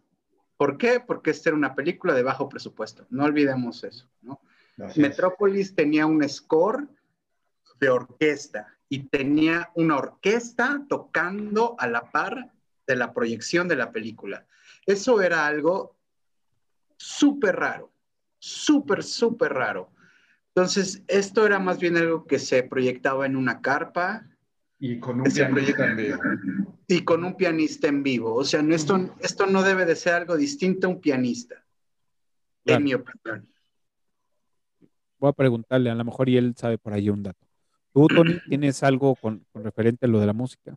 Pues que eh, como bien dice Rob, pues es un, era una película de poca lana, ¿no? Entonces, el, el, score, como comentábamos hace rato, pues hay tres versiones completas que se conocen y dos incompletas. Eh, debe estar perdido el score original por ahí en el tiempo. Eh, seguramente, como pasa con muchas de estas cosas, de repente eh, surge que estuvieron sentados sobre las partituras originales durante 50 años y nadie se dio cuenta, pero eh, pues a, la fecha nadie podría decir que, conoce el score original como fue, ¿no? Ahora, hablando de estas libertades artísticas, hay incluso una versión que está musicalizada por un grupo de rock gótico. Metieron rock gótico para, que fue también como un experimento que hicieron en los ochentas con Metrópolis, que le metieron este, música ochentera y pues ahí son dos cosas, o, ves la película o, oyes el soundtrack juntos. Fue, fue, Giorgio, fue Giorgio, Giorgio Moroder. Pues Giorgio Moroder. Y, y qué, qué, qué, qué tasajeada tan espantosa. Pero eso fue sobre la versión de Metrópolis americana. Sí, fue sobre la edición americana, no sobre la edición alemana. Sí. no, no. Pero bueno, hablando de esas libertades artísticas, te digo, aquí con Nosferatu hay una versión con, con, con música de rock gótico. Y también, eh, por ejemplo, gente como Philip Glass y el Kronos Quartet han hecho eh, presentaciones en vivo, musicalizando en vivo eh, algunas películas. Entonces, por ejemplo, a mí, a mí me tocó ver en alguna ocasión en Bellas Artes Drácula de 1931 con, con, con el Kronos Quartet, ajá, y, y, y, en vivo, ¿no? La música. Entonces, esa, esa partitura que habla rock es como medio de jazz y que trae esos tonos ya como macabrones dentro de, de un, pues una libertad de score. Pues creo que la, la película da para, para inspirarte viéndola y, crear música a través de lo que estás viendo, pero finalmente, pues eh, sí sería como encontrar este, eh, el arca perdida, la, la, la, partitura original y oír el score original grabado por ahí en algún cilindro de cera que esté por ahí perdido en algún museo, Uy, ¿no? Seguro, estaría buenísimo. ¿Qué tal? Pues bueno, no sé si tengan algún otro dato curioso, sino ya para pasar a la trivia. Este, yo, yo tengo un, un dato literario. Okay. Hay, hay un escritor que se llama Richard Lehman. Es, eh, es un cuate que es eh, bastante poco conocido. Tiene, tiene, de hecho, pues a lo mejor unos 20 años o 30 años que sus novelas empezaron a, a reimprimirse y a hacerse más conocidas. Y es un tipo que es muy divertido de leer, escribe horror, pero es tremendamente sangriento, eh, gráfico y descriptivo a decir basta. Entonces, a los fans del horror gráfico y del horror descriptivo, de veras es un banquete leer a Lemon. De repente, eh, la continuidad y la profundidad de sus personajes, pues como que no le importan mucho, pero es muy divertido. Son de esas de, de que pasas así las páginas. Como Guy de Maupassat. Eh, nada, no más que me, me, menos pretencioso, ¿no? Lemon sí es así como bastante más guarro, ¿no? Entonces, sí, no, no, lo es, lo es. Eh, tiene, tiene una novela que se llama Apagadas están las luces, eh, la hay en español, eh, Out Are the Lights, de 1982, donde hay un cine que se llama The Haunted Palace Theater, o sea, ya desde el nombre, que se dedica a pasar evidentemente películas de horror. Y entonces tiene una función de estas de double feature, donde al principio de la película, entre las dos películas y al final, proyecta unos cortitos de entre 10 y 15 minutos que son de horror, pero aparentemente es unos cortitos de bajo presupuesto, pero los efectos especiales son brutales. Entonces, eh, los cortos están protagonizados por una, un actor que se llama Otto Schreck. Evidentemente, este es un guiño y un homenaje a, a Max Shrek. Y este otro Shrek lo que hace es asesinar adolescentes en cámara de las maneras más brutales. Incluso hay una donde utiliza unos colmillos de vampiro y le arranca el cuello a, a una víctima, pero esto está descrito con todo detalle, ¿eh? no hay, no, no, no deja nada a la imaginación. Y entonces hay, hay una chica que se llama Connie, que es una cosa de las que se saca de la manga Lemon, sabe leer los labios. Y entonces, donde está viendo la película, de repente se da cuenta que está doblado los gritos de las víctimas sobre la película y que en realidad las víctimas están diciendo, soy fulana de tal, me secuestraron, este, esto no es una película, y entonces se da cuenta que estos cuates están presentando cortitos snow, snow como si fueran películas eh, de ficción. Entonces digo, ha habido muchas leyendas a ese respecto, la serie de Guinea Pig, o, el propio Holocausto Caníbal que mandaron llamar a Deodato porque creyeron que había matado a los actores.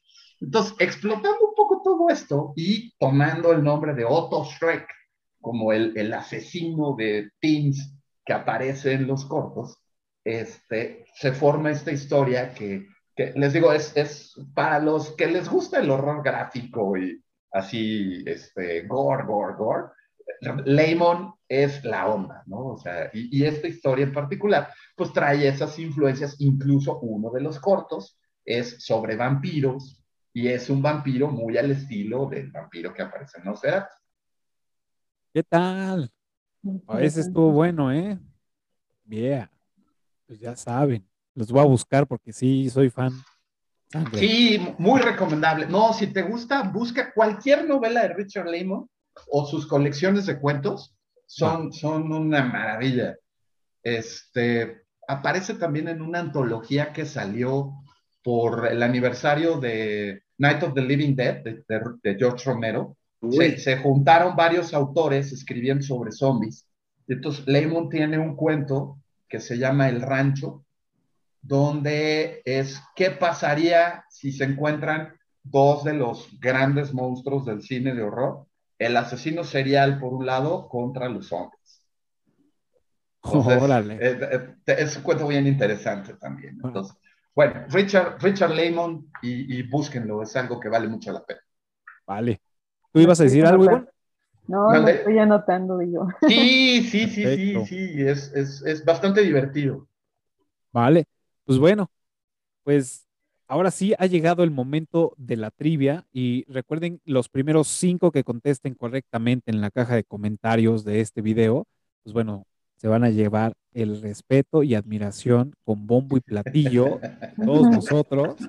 Y cuando tengamos patrocinadores, les haremos llegar un bonito recuerdo para el niño. Eso es todo. Pero ahora sí, ya tenemos un patrocinador, de hecho es un erupito que nos este, va a obsequiar pases eh, dos por uno para las obras de teatro que él está produciendo. Ahora que ya se pueda ir al, teatro, pues bueno, Bien. Este, nos las va a hacer llegar y bueno, obviamente para los, los ganadores de las trivias, pues bueno, se los vamos a, dar. Este, ¿quién empieza con su, con su pregunta? A ver, venga, Ro. Yo, venga. Eh, hablando de Murnau, él tiene una gran, gran película que se llama La Última Risa, todavía del cine mudo. El actor principal salió después en una película alemana de la posguerra, de la Primera Guerra Mundial, que también es muy importante y también en un papel principal. ¿Cómo se llama el actor y cómo se llama la película? No tengo ni idea, Muy bien. Este, sí, hablamos ahorita de esta, esta novela de Richard Lehman cómo se llama la, novela de, la que platicamos, esta de el cine que pasa cortos de cine snuff. Cine snuff. Híjole, me dio tanta curiosidad que la voy a buscar. No, no, además es como comer, ¿qué te diré? Eh, palomitas. O sea, empiezas y, no lo puedes dejar. Es, es, adictivo leer a, a, Es, es muy divertido. Ahora, insisto, es muy gráfico y es muy descriptivo. No deja a la imaginación nada en cuanto a sangre y en cuanto a sexo. O sea, es muy descriptivo. Ok. Sodoma y Gomorra de, se quedan cortos. Sí, sí, y además combina ambas. O sea, esta, esta del rancho, te digo, hay una escena súper sexual donde te está describiendo cómo él está sobre ella y ella lo está viendo a él y de repente le embarran la cara así de materia gris, sangre y hueso y es un tipo que le acaba de disparar con, una escopeta así a quemarropa en la nuca al novio. Y te describe todo, así, con lujo de detalles. Que, que, yo con, con, Guy de, con Guy de en uno de sus cuentos, porque tiene un libro que tiene cuentos muy, muy cortos de dos, tres páginas. Y una de los, de los sus cuentos que más me impresionan, que tampoco es tan gore, es una escena, digamos, es una acción cualquiera donde te están narrando cómo un niño con sus tijeras le corta el cuello o le corta el pescuezo a un pájaro, pero te lo describe de una forma que hasta la piel se te pone chinita. Sí, es, es, aterrador. Muy bien. Ahora sí, tú Ivonne, ¿qué Bien. tal tu trivia? Pues mi trivia para todos los eructitos del cine es, quiero que me mencione cuáles son los rasgos parecidos entre Orlok y Drácula. Físicamente, hablamos acerca de ellos durante este, este programa, así que quiero que me mencionen todos los rasgos que sí son similares de Drácula y de Orlok. ¿Ok? Ok, perfecto, esa es buena, esa es buena. Bien, bien. Y, y por último, bueno, yo tengo la, la- la trivia final y es, pongan mucha atención, porque ya casi lo iba a decir, ya iba a quemar mi trivia como un dato curioso, pero me, me- me metí freno de mano. Y es, ¿cuál es la etimología y el significado de Nosferatu? Ahí se las, se las dejamos. Ahí pues ya están las trivias. Recuerden los primeros cinco que contesten en la caja de comentarios. Se ganarán el respeto y admiración de todos nosotros y serán reconocidos en los siguientes episodios y con bombo y platillo. Tendrán derecho de presumirlo. Tendrán derecho de presumirlo en sus redes sociales. Y Correcto. pues bueno, también les haremos llegar esos pases dos por uno que nos, eh, nos, nos va a obsequiar Gerardo Samaniego, productor de unas obras de teatro. Ya estamos casi al final y pues bueno, me quedan dos preguntas que hacerle y la primera es, como ustedes saben, yo ranqueo todas las películas en IMBD y las publico en mis redes sociales y pues ahora le toca el turno a Nosferatu, así que del 1 al 10, ¿cuánto le ponen a esta película? Ivonne. Yo primero, bueno, yo le pongo nueve. Ok, ¿Pero por qué? ¿Por qué? Yo le pongo nueve porque es una película preciosa, porque me encantan los detalles de toda la imagen, de toda la historia, es ver poesía en el cine, altamente recomendable. De verdad que no, no tiene por qué aburrirles, creo que la tienen que ver desde la idea de cómo se concibió esta película, no desde lo que esperan ver de un vampiro actual, sino de cómo fue creada la película. Y si te gustó leer Drácula Bram Stoker, te tiene que gustar la película. Punto. Estoy de acuerdo contigo. Muy bien. Muy bien. Yo le doy un 10. La segunda película en toda la Ok. historia de los eructitos a la que le doy un 10. ¿Por qué? Por la interpretación. Simple y sencillamente son actores que vienen de teatro, lo cual nos da un nos da un- una imagen, una idea completamente distinta a lo que estamos acostumbrados el día de hoy.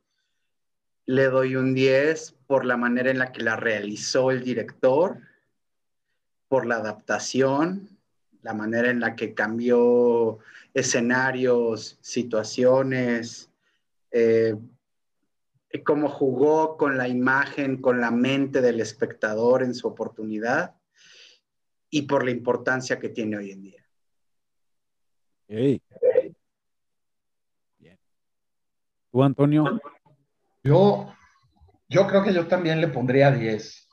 Y principalmente, eh, t- tomando en cuenta lo que ya dijo tanto Ivonne como Rob, pero creo que la, la importancia cultural que tiene la, la película como influencia eh, a- a- al cine en general y en particular al, al género de vampiros es algo que, que, que no, no se puede perder de vista, ¿no? O sea, no podríamos concebir el cine de vampiros moderno, y moderno hablando desde los 30 en adelante, sin la existencia de, de Nosferatu, ¿no?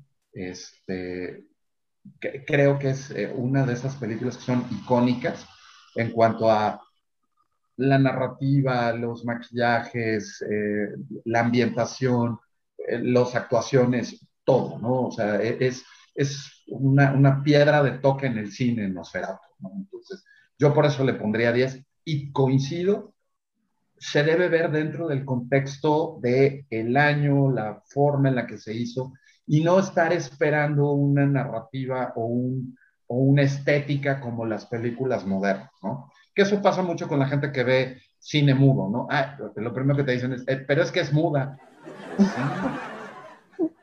No, o sea, sí. no, ya me pasó, ¿eh? O sea, por eso se los digo. O sea, y me pasó justo con Metrópolis. Yo recomendando Metrópolis, por favor, véala. Y no- Y luego, ¿qué pasó? Ay, pues es que es muda. Por Dios. Entonces, el, el contexto es importante. Claro. Pues bueno, yo le voy a poner un sólido 9 Bien. y solamente le pongo el 9 porque me faltaron algunas cosas. Una, los errores de secuencia. Digo, este, no podemos no verlos. Eh, digo, si me meto más purista, el tema de que todas las escenas fueron filmadas este, bajo los rayos del sol y solamente le pusieron un color azul para que supuestamente sea la noche, pero vemos la sombra de los árboles y de todo del Sí. sol radiante, que digo, bueno, está bien por la época, lo paso y bien, se los aplaudo por la iniciativa que tuvieron. Pero los errores de secuencia que hubieron, este, mm, no me, no me, no, no me dejan en paz. Y la segunda es que hasta este momento que lo dijo Ivonne, bueno, hace rato, hace unos, un par de minutos, bueno, ya varios minutos atrás, es el no entender, digo, ahorita lo suponemos porque hemos visto muchas películas de, de- de- de vampiros y hemos leído también novelas, pero en ese momento es qué chingados les estaba haciendo a Hunter y a Elena, que los quería convertir, los estaba guardando para el bajón o, o qué era, ¿no? Eso, eso no, no quedó, no me quedó muy claro y lo suponemos porque pues ya hemos visto mil películas, ¿no? Pero solamente por eso no le doy el 10. Yo creo también que es una gran película, está muy bien hecha, muy bien elaborada, muy bien pensada. Es una de las primeras películas que reflejan el paneo, no es una cámara fija todo el tiempo. Digo, tiene muchas escenas de cámara fija, pero también tiene paneos. Entonces, también ahí le doy su, crédito porque son de las pioneras que tienen estas, estas secuencias. Por eso le pongo su, su sólido 9. Pues ahí está. Y la última pregunta, bueno, como ya lo sabemos, eh, todos todas las semanas tenemos la sección de las recomendaciones y pues obviamente es qué nos recomiendan ver esta semana, qué han visto, eh, o también se va a decir, oigan, vi esto, no la vean, ahórransela. Este, y pues obviamente, pues qué plataforma para ver si alguna de esas nos está viendo y nos patrocina. Y bueno, No, no roba a comenzar aún. ah, yo, ok, perfecto. Vale. Yo les recomiendo Eructitos, les recomiendo El Terror en Amazon. Ok, la serie. Bien. Muy buena. Y está basada eh, en una expedición que de hecho sí existió. Los barcos sí están hundidos en la costa norte de Canadá, en el Polo Norte. Ya el tema del terror en sí, pues ya no es tan histórico, pero altamente recomendable. Muy recomendable, número uno. Número dos, eh, aunque no es de terror, eh, El Pacífico, así se llama, The Pacific en HBO. Es básicamente Band of Brothers, pero en el Pacífico. En el Teatro del Pacífico. Luchando en la guerra del Pacífico contra los japoneses. Sí es muy, perdón, gringa, pero eh, de alguna forma sí, o sea, es interesante. Si les gusta este tema histórico de saber qué ha pasado, qué no ha pasado y cómo pudo haber pasado, es un buen experimento. Creo que es un buen experimento. Y finalmente, eh, bueno, este es un placer culposo. Estoy viendo la película de Mortal Kombat. No le Yeah. Ah, sí, quiero verla. Nada más por no de dejar, hay que verla. No la he terminado de ver, pero eh, voy a la mitad.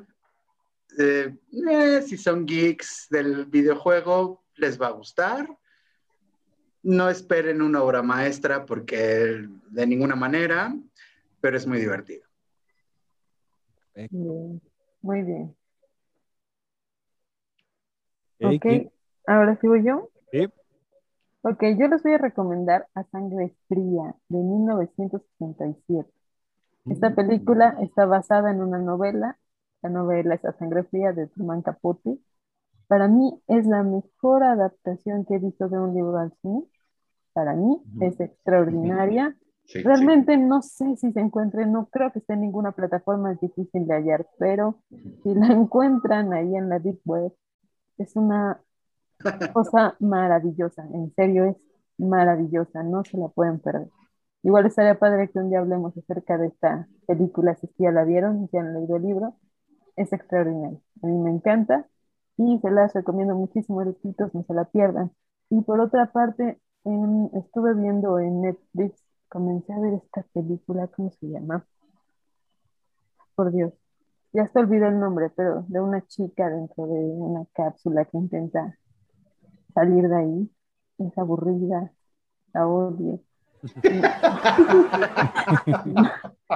Tanto la vi que ya la olvidé. Me dormí creo que los primeros 10 minutos de la película.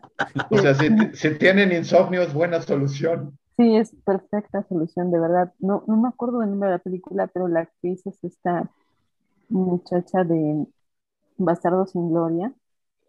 No sé mm. si la ubican. Sí, la francesa. Ajá, ella es la protagonista y por Dios, de verdad que es mala. Bueno, para mí fue mala. Yo me, yo me dormí, yo me dormí, me dormí. O sea, entiendo el concepto, ok, está bien, pero creo que la llevaron de una forma muy aburrida, no, no logran. O sea, se parece a Gravity, pero, pero sin lo que Gravity nos dio. Así que. Pero mal hecha. Pero mal hecha. Entonces, eso no la vean, pero vean a Sangre Hey, va, va. Bueno, yo, este, hay una serie que eh, creo que la tiene Hulu. Se llama Evil. Qué maravilla de serie.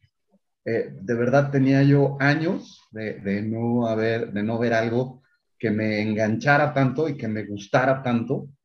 Eh, yo creo que desde los X-Files no había visto yo algo así de bueno. La premisa es un, sacerdote negro, eh, una psicóloga forense y un, pues es como el técnico que sabe de todo, ¿no? desde de computadoras hasta arreglar lavadoras.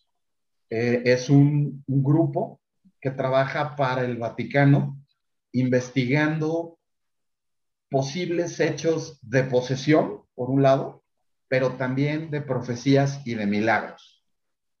Entonces, si les gustan las ondas de exorcismos, de demonología, de archivos antiguos del Vaticano, de eh, sueños donde aparecen súcubos e íncubos, es una maravilla la serie. Van dos temporadas y eh, se las echa uno así como de corrido. Verdaderamente maravillosa la serie.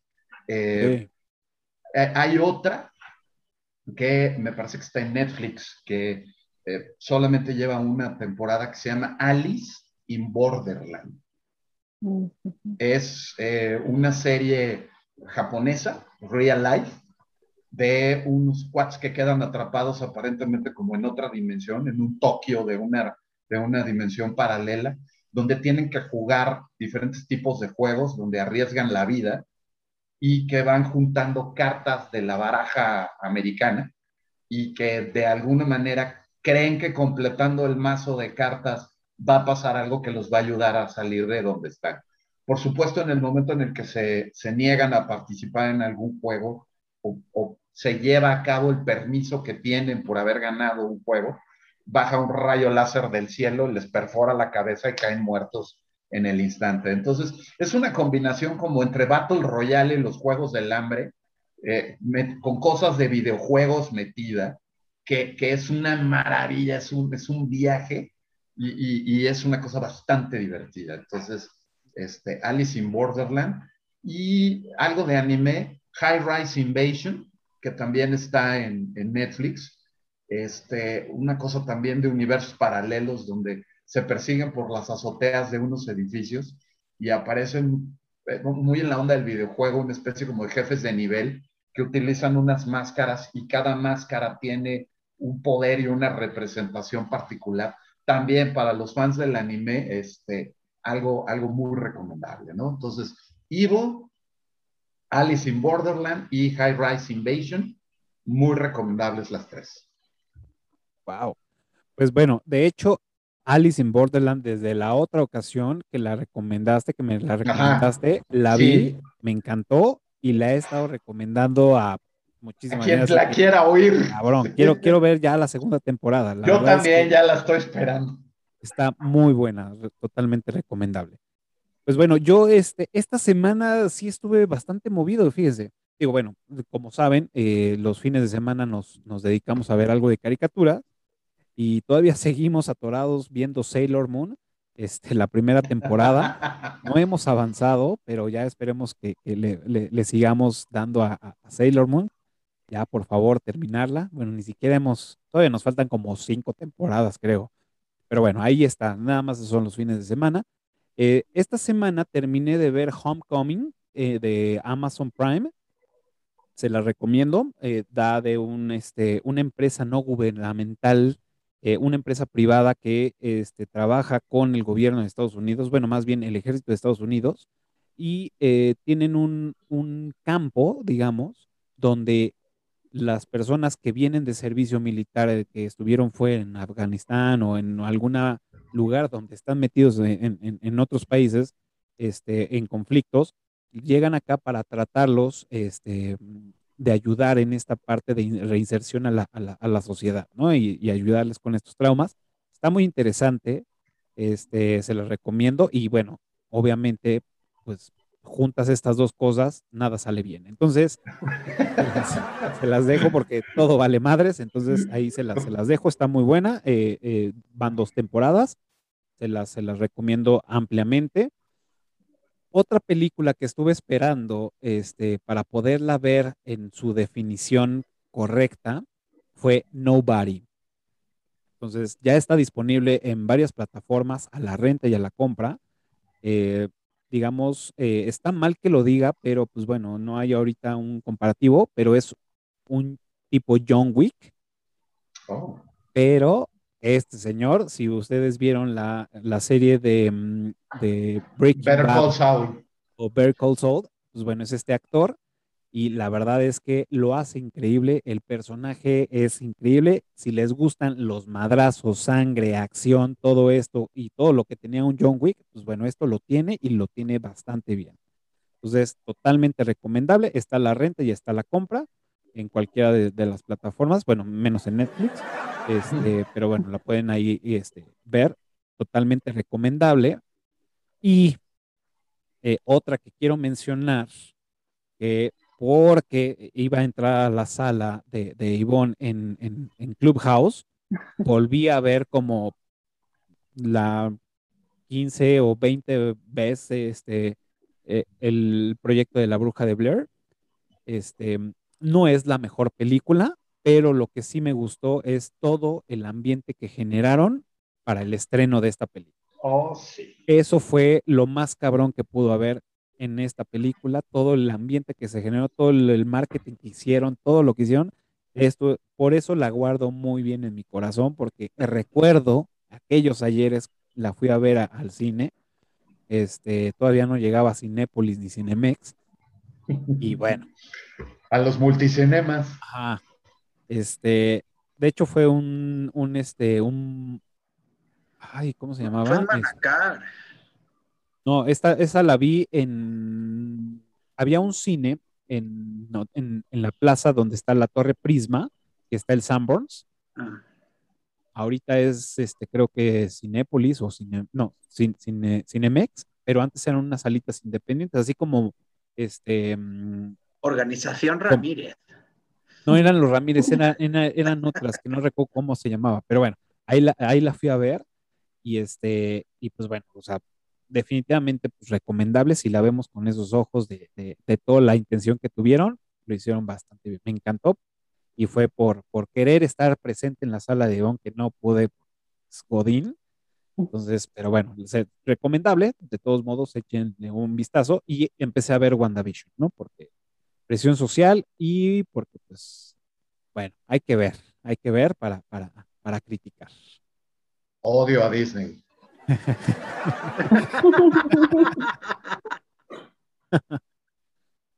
Pues muy bien, ahí está ya las recomendaciones para esta semana. Ahora sí, ya se nos fue el tiempo como agua. Digo, siempre es una delicia estar hablando de este género, de estas películas, con los invitados que pues, ya ustedes saben la calidad que, que, tenemos en estos episodios. Y pues bueno, este, antes de, irnos, em, quiero agradecer a todos los que se conectaron en Clubhouse a, esta sala de todos los martes. Este, muchas gracias a los sobrevivientes, a los que se conectaron, a los que ya se fueron, a los que regresaron. Muchas gracias. Eh, también eh, quiero agradecer a ustedes que por haber venido, por habernos iluminado con su sapiencia, con, toda esta, eh, esta parte de, la pasión que tenemos por el cine. Y pues ya nada más queda que pues, ustedes se despidan. Hola, pues. ¿Quién empieza? Tony. Yo, ok. Bueno, pues gracias a todos. Este, la verdad es que es un placer venir a a platicar y a rantear aquí de, estos temas. Es una delicia compartir con, con fans y con conocedores del tema. Eh, no me queda más que eh, agradecerte, eh, Alex, una vez más la, invitación. Y por otro lado, este, decirles que traemos un proyecto ahí ya que, ya tenemos un año con él. estoy dando cursos sobre, sobre cine, sobre televisión vía Zoom. Estamos por abrir uno que va a ser una, una, maravilla, claro que voy a decir yo que lo doy, pero la verdad es que va a estar muy bueno. Es sobre cine de horror de los ochentas. Eh, vamos a recorrer la década completa hablando de, cine de horror, empezando en 1980, terminando en 1989, pero no solamente de cine de horror vive el hombre, y entonces vamos a platicar de música, de tecnología, eh, un poco de, la historia, de lo que estaba sucediendo en ese momento, para poder dar el contexto correcto también y entender por qué el cine de horror creó ciertas reglas, cierto lenguaje y cierta manera de comunicarse con el espectador justamente en esa, en esa particular década de los ochentas. Entonces, este, te hago llegar los, los, banners y la información de, de hecho, por aquí ya los van a estar viendo. Para que lo, el que quiera, con gusto. Eh, en Twitter estoy como Tony Gorignac y eh, pues cualquier duda, comentario, eh, reclamación, rechifla aumentada siempre será bienvenida. Entonces, gracias, gracias a todos. Muchas gracias, profe Tony. Bueno, pues muchísimas gracias a todas, todes, bla, bla, bla, todos y etcétera. Eh, gracias, Cafa, por esta nueva invitación, por haberme permitido ver la película contigo, lo cual estuvo bastante divertido. Ivonne, Tony, un gustazo, muchísimas gracias y nos vemos en la próxima. Muchas gracias, Ro. Bueno, pues me toca. Pues muchísimas gracias, gracias Cafa por invitarme aquí. Es la primera vez que estoy con ustedes, pero ha sido un verdadero placer poder estar aquí compartiendo, hablando acerca de esta maravillosa película.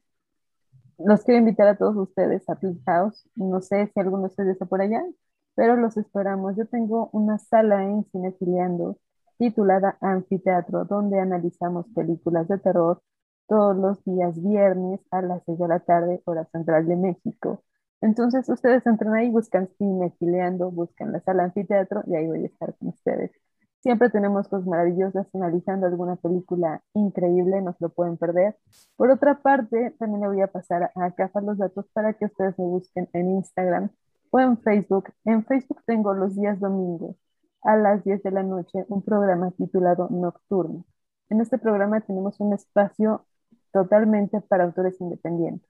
Por ejemplo, si tú escribes algo de terror, algo de poesía, lo que escribas, me lo mandan personalmente en DM y posteriormente se graba y se pasa en este programa en vivo que tenemos ahí los días domingo a las 10 de la noche. Entonces, yo soy Iván Martínez y busquen. Perfecto, muy bien. Pues ya saben, aquí, este, profe Tony con, los cursos, que bueno, ya pudieron ver la información aquí, lo pueden contactar. Ivonne con, con, sus, con su programa que tiene para las personas que quieran este, pasar sus escritos y todo, bueno, más bien ahí compartirlos y, y demás. También seguirla en Clubhouse, que donde abre sus salas de anfiteatro bajo el Club de Cinefiliando. También la pueden encontrar como Ivonne Martínez, perdón. Este, ahí síganla para que vean las, las, las salas que ya tiene programadas y pues bueno, ahí las puedan ver. Pues bueno, ahora sí el comercial. Este, recuerden que nos pueden seguir en todas las redes sociales como Eructitos del Cine. También pueden escuchar este episodio y cualquier otro de, de, de, Eructitos en su plataforma favorita de podcast, iTunes, Spotify. También tenemos un chat que yo le llamo canal en Telegram, que es ah, totalmente abierto. Así nos encuentran como arroba Eructitos del Cine. Ustedes ingresan ahí, van a poder ver los próximos episodios a grabar, fondos para Zoom, este, invitaciones a cursos del profe Antonio, invitaciones para, para otras este, actividades entre otras cosillas ahí, votaciones para, para, para los siguientes episodios. Este, ahí lo pueden ver y bueno, interacción entre, entre, no es un chat de todo el mundo está escribiendo y ya estás, estás hasta la madre, no, ahí eso es, es, más controlado, así que no, no, no se desesperen.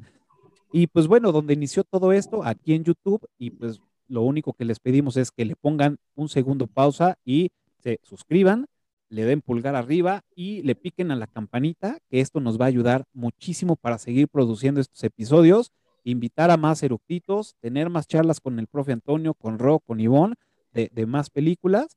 Y pues bueno, como ya saben, eh, bueno, estos episodios se graban todos los martes y si quieren ser de los primeros en escucharlo, síganme en Clubhouse como arroba cafacamacho.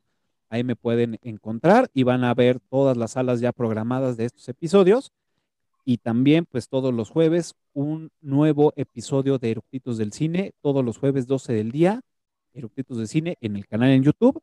Y la próxima semana, chan, chan, chan, tenemos, eh, vamos a tener el episodio del género de acción y nos vamos a remontar al espacio y vamos a platicar de Alien, el octavo pasajero.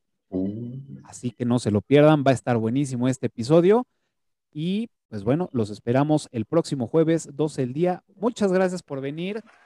Eh, Ivonne, Ro, profe Antonio, muchas gracias por, por estar aquí con nosotros. Muchas gracias a todos por dejarnos entrar a sus casas, de, eh, departamentos, oficinas, donde estén, en el baño, donde sea que nos vean. Muchas gracias y nos vemos el próximo jueves. Cuídense. Bye.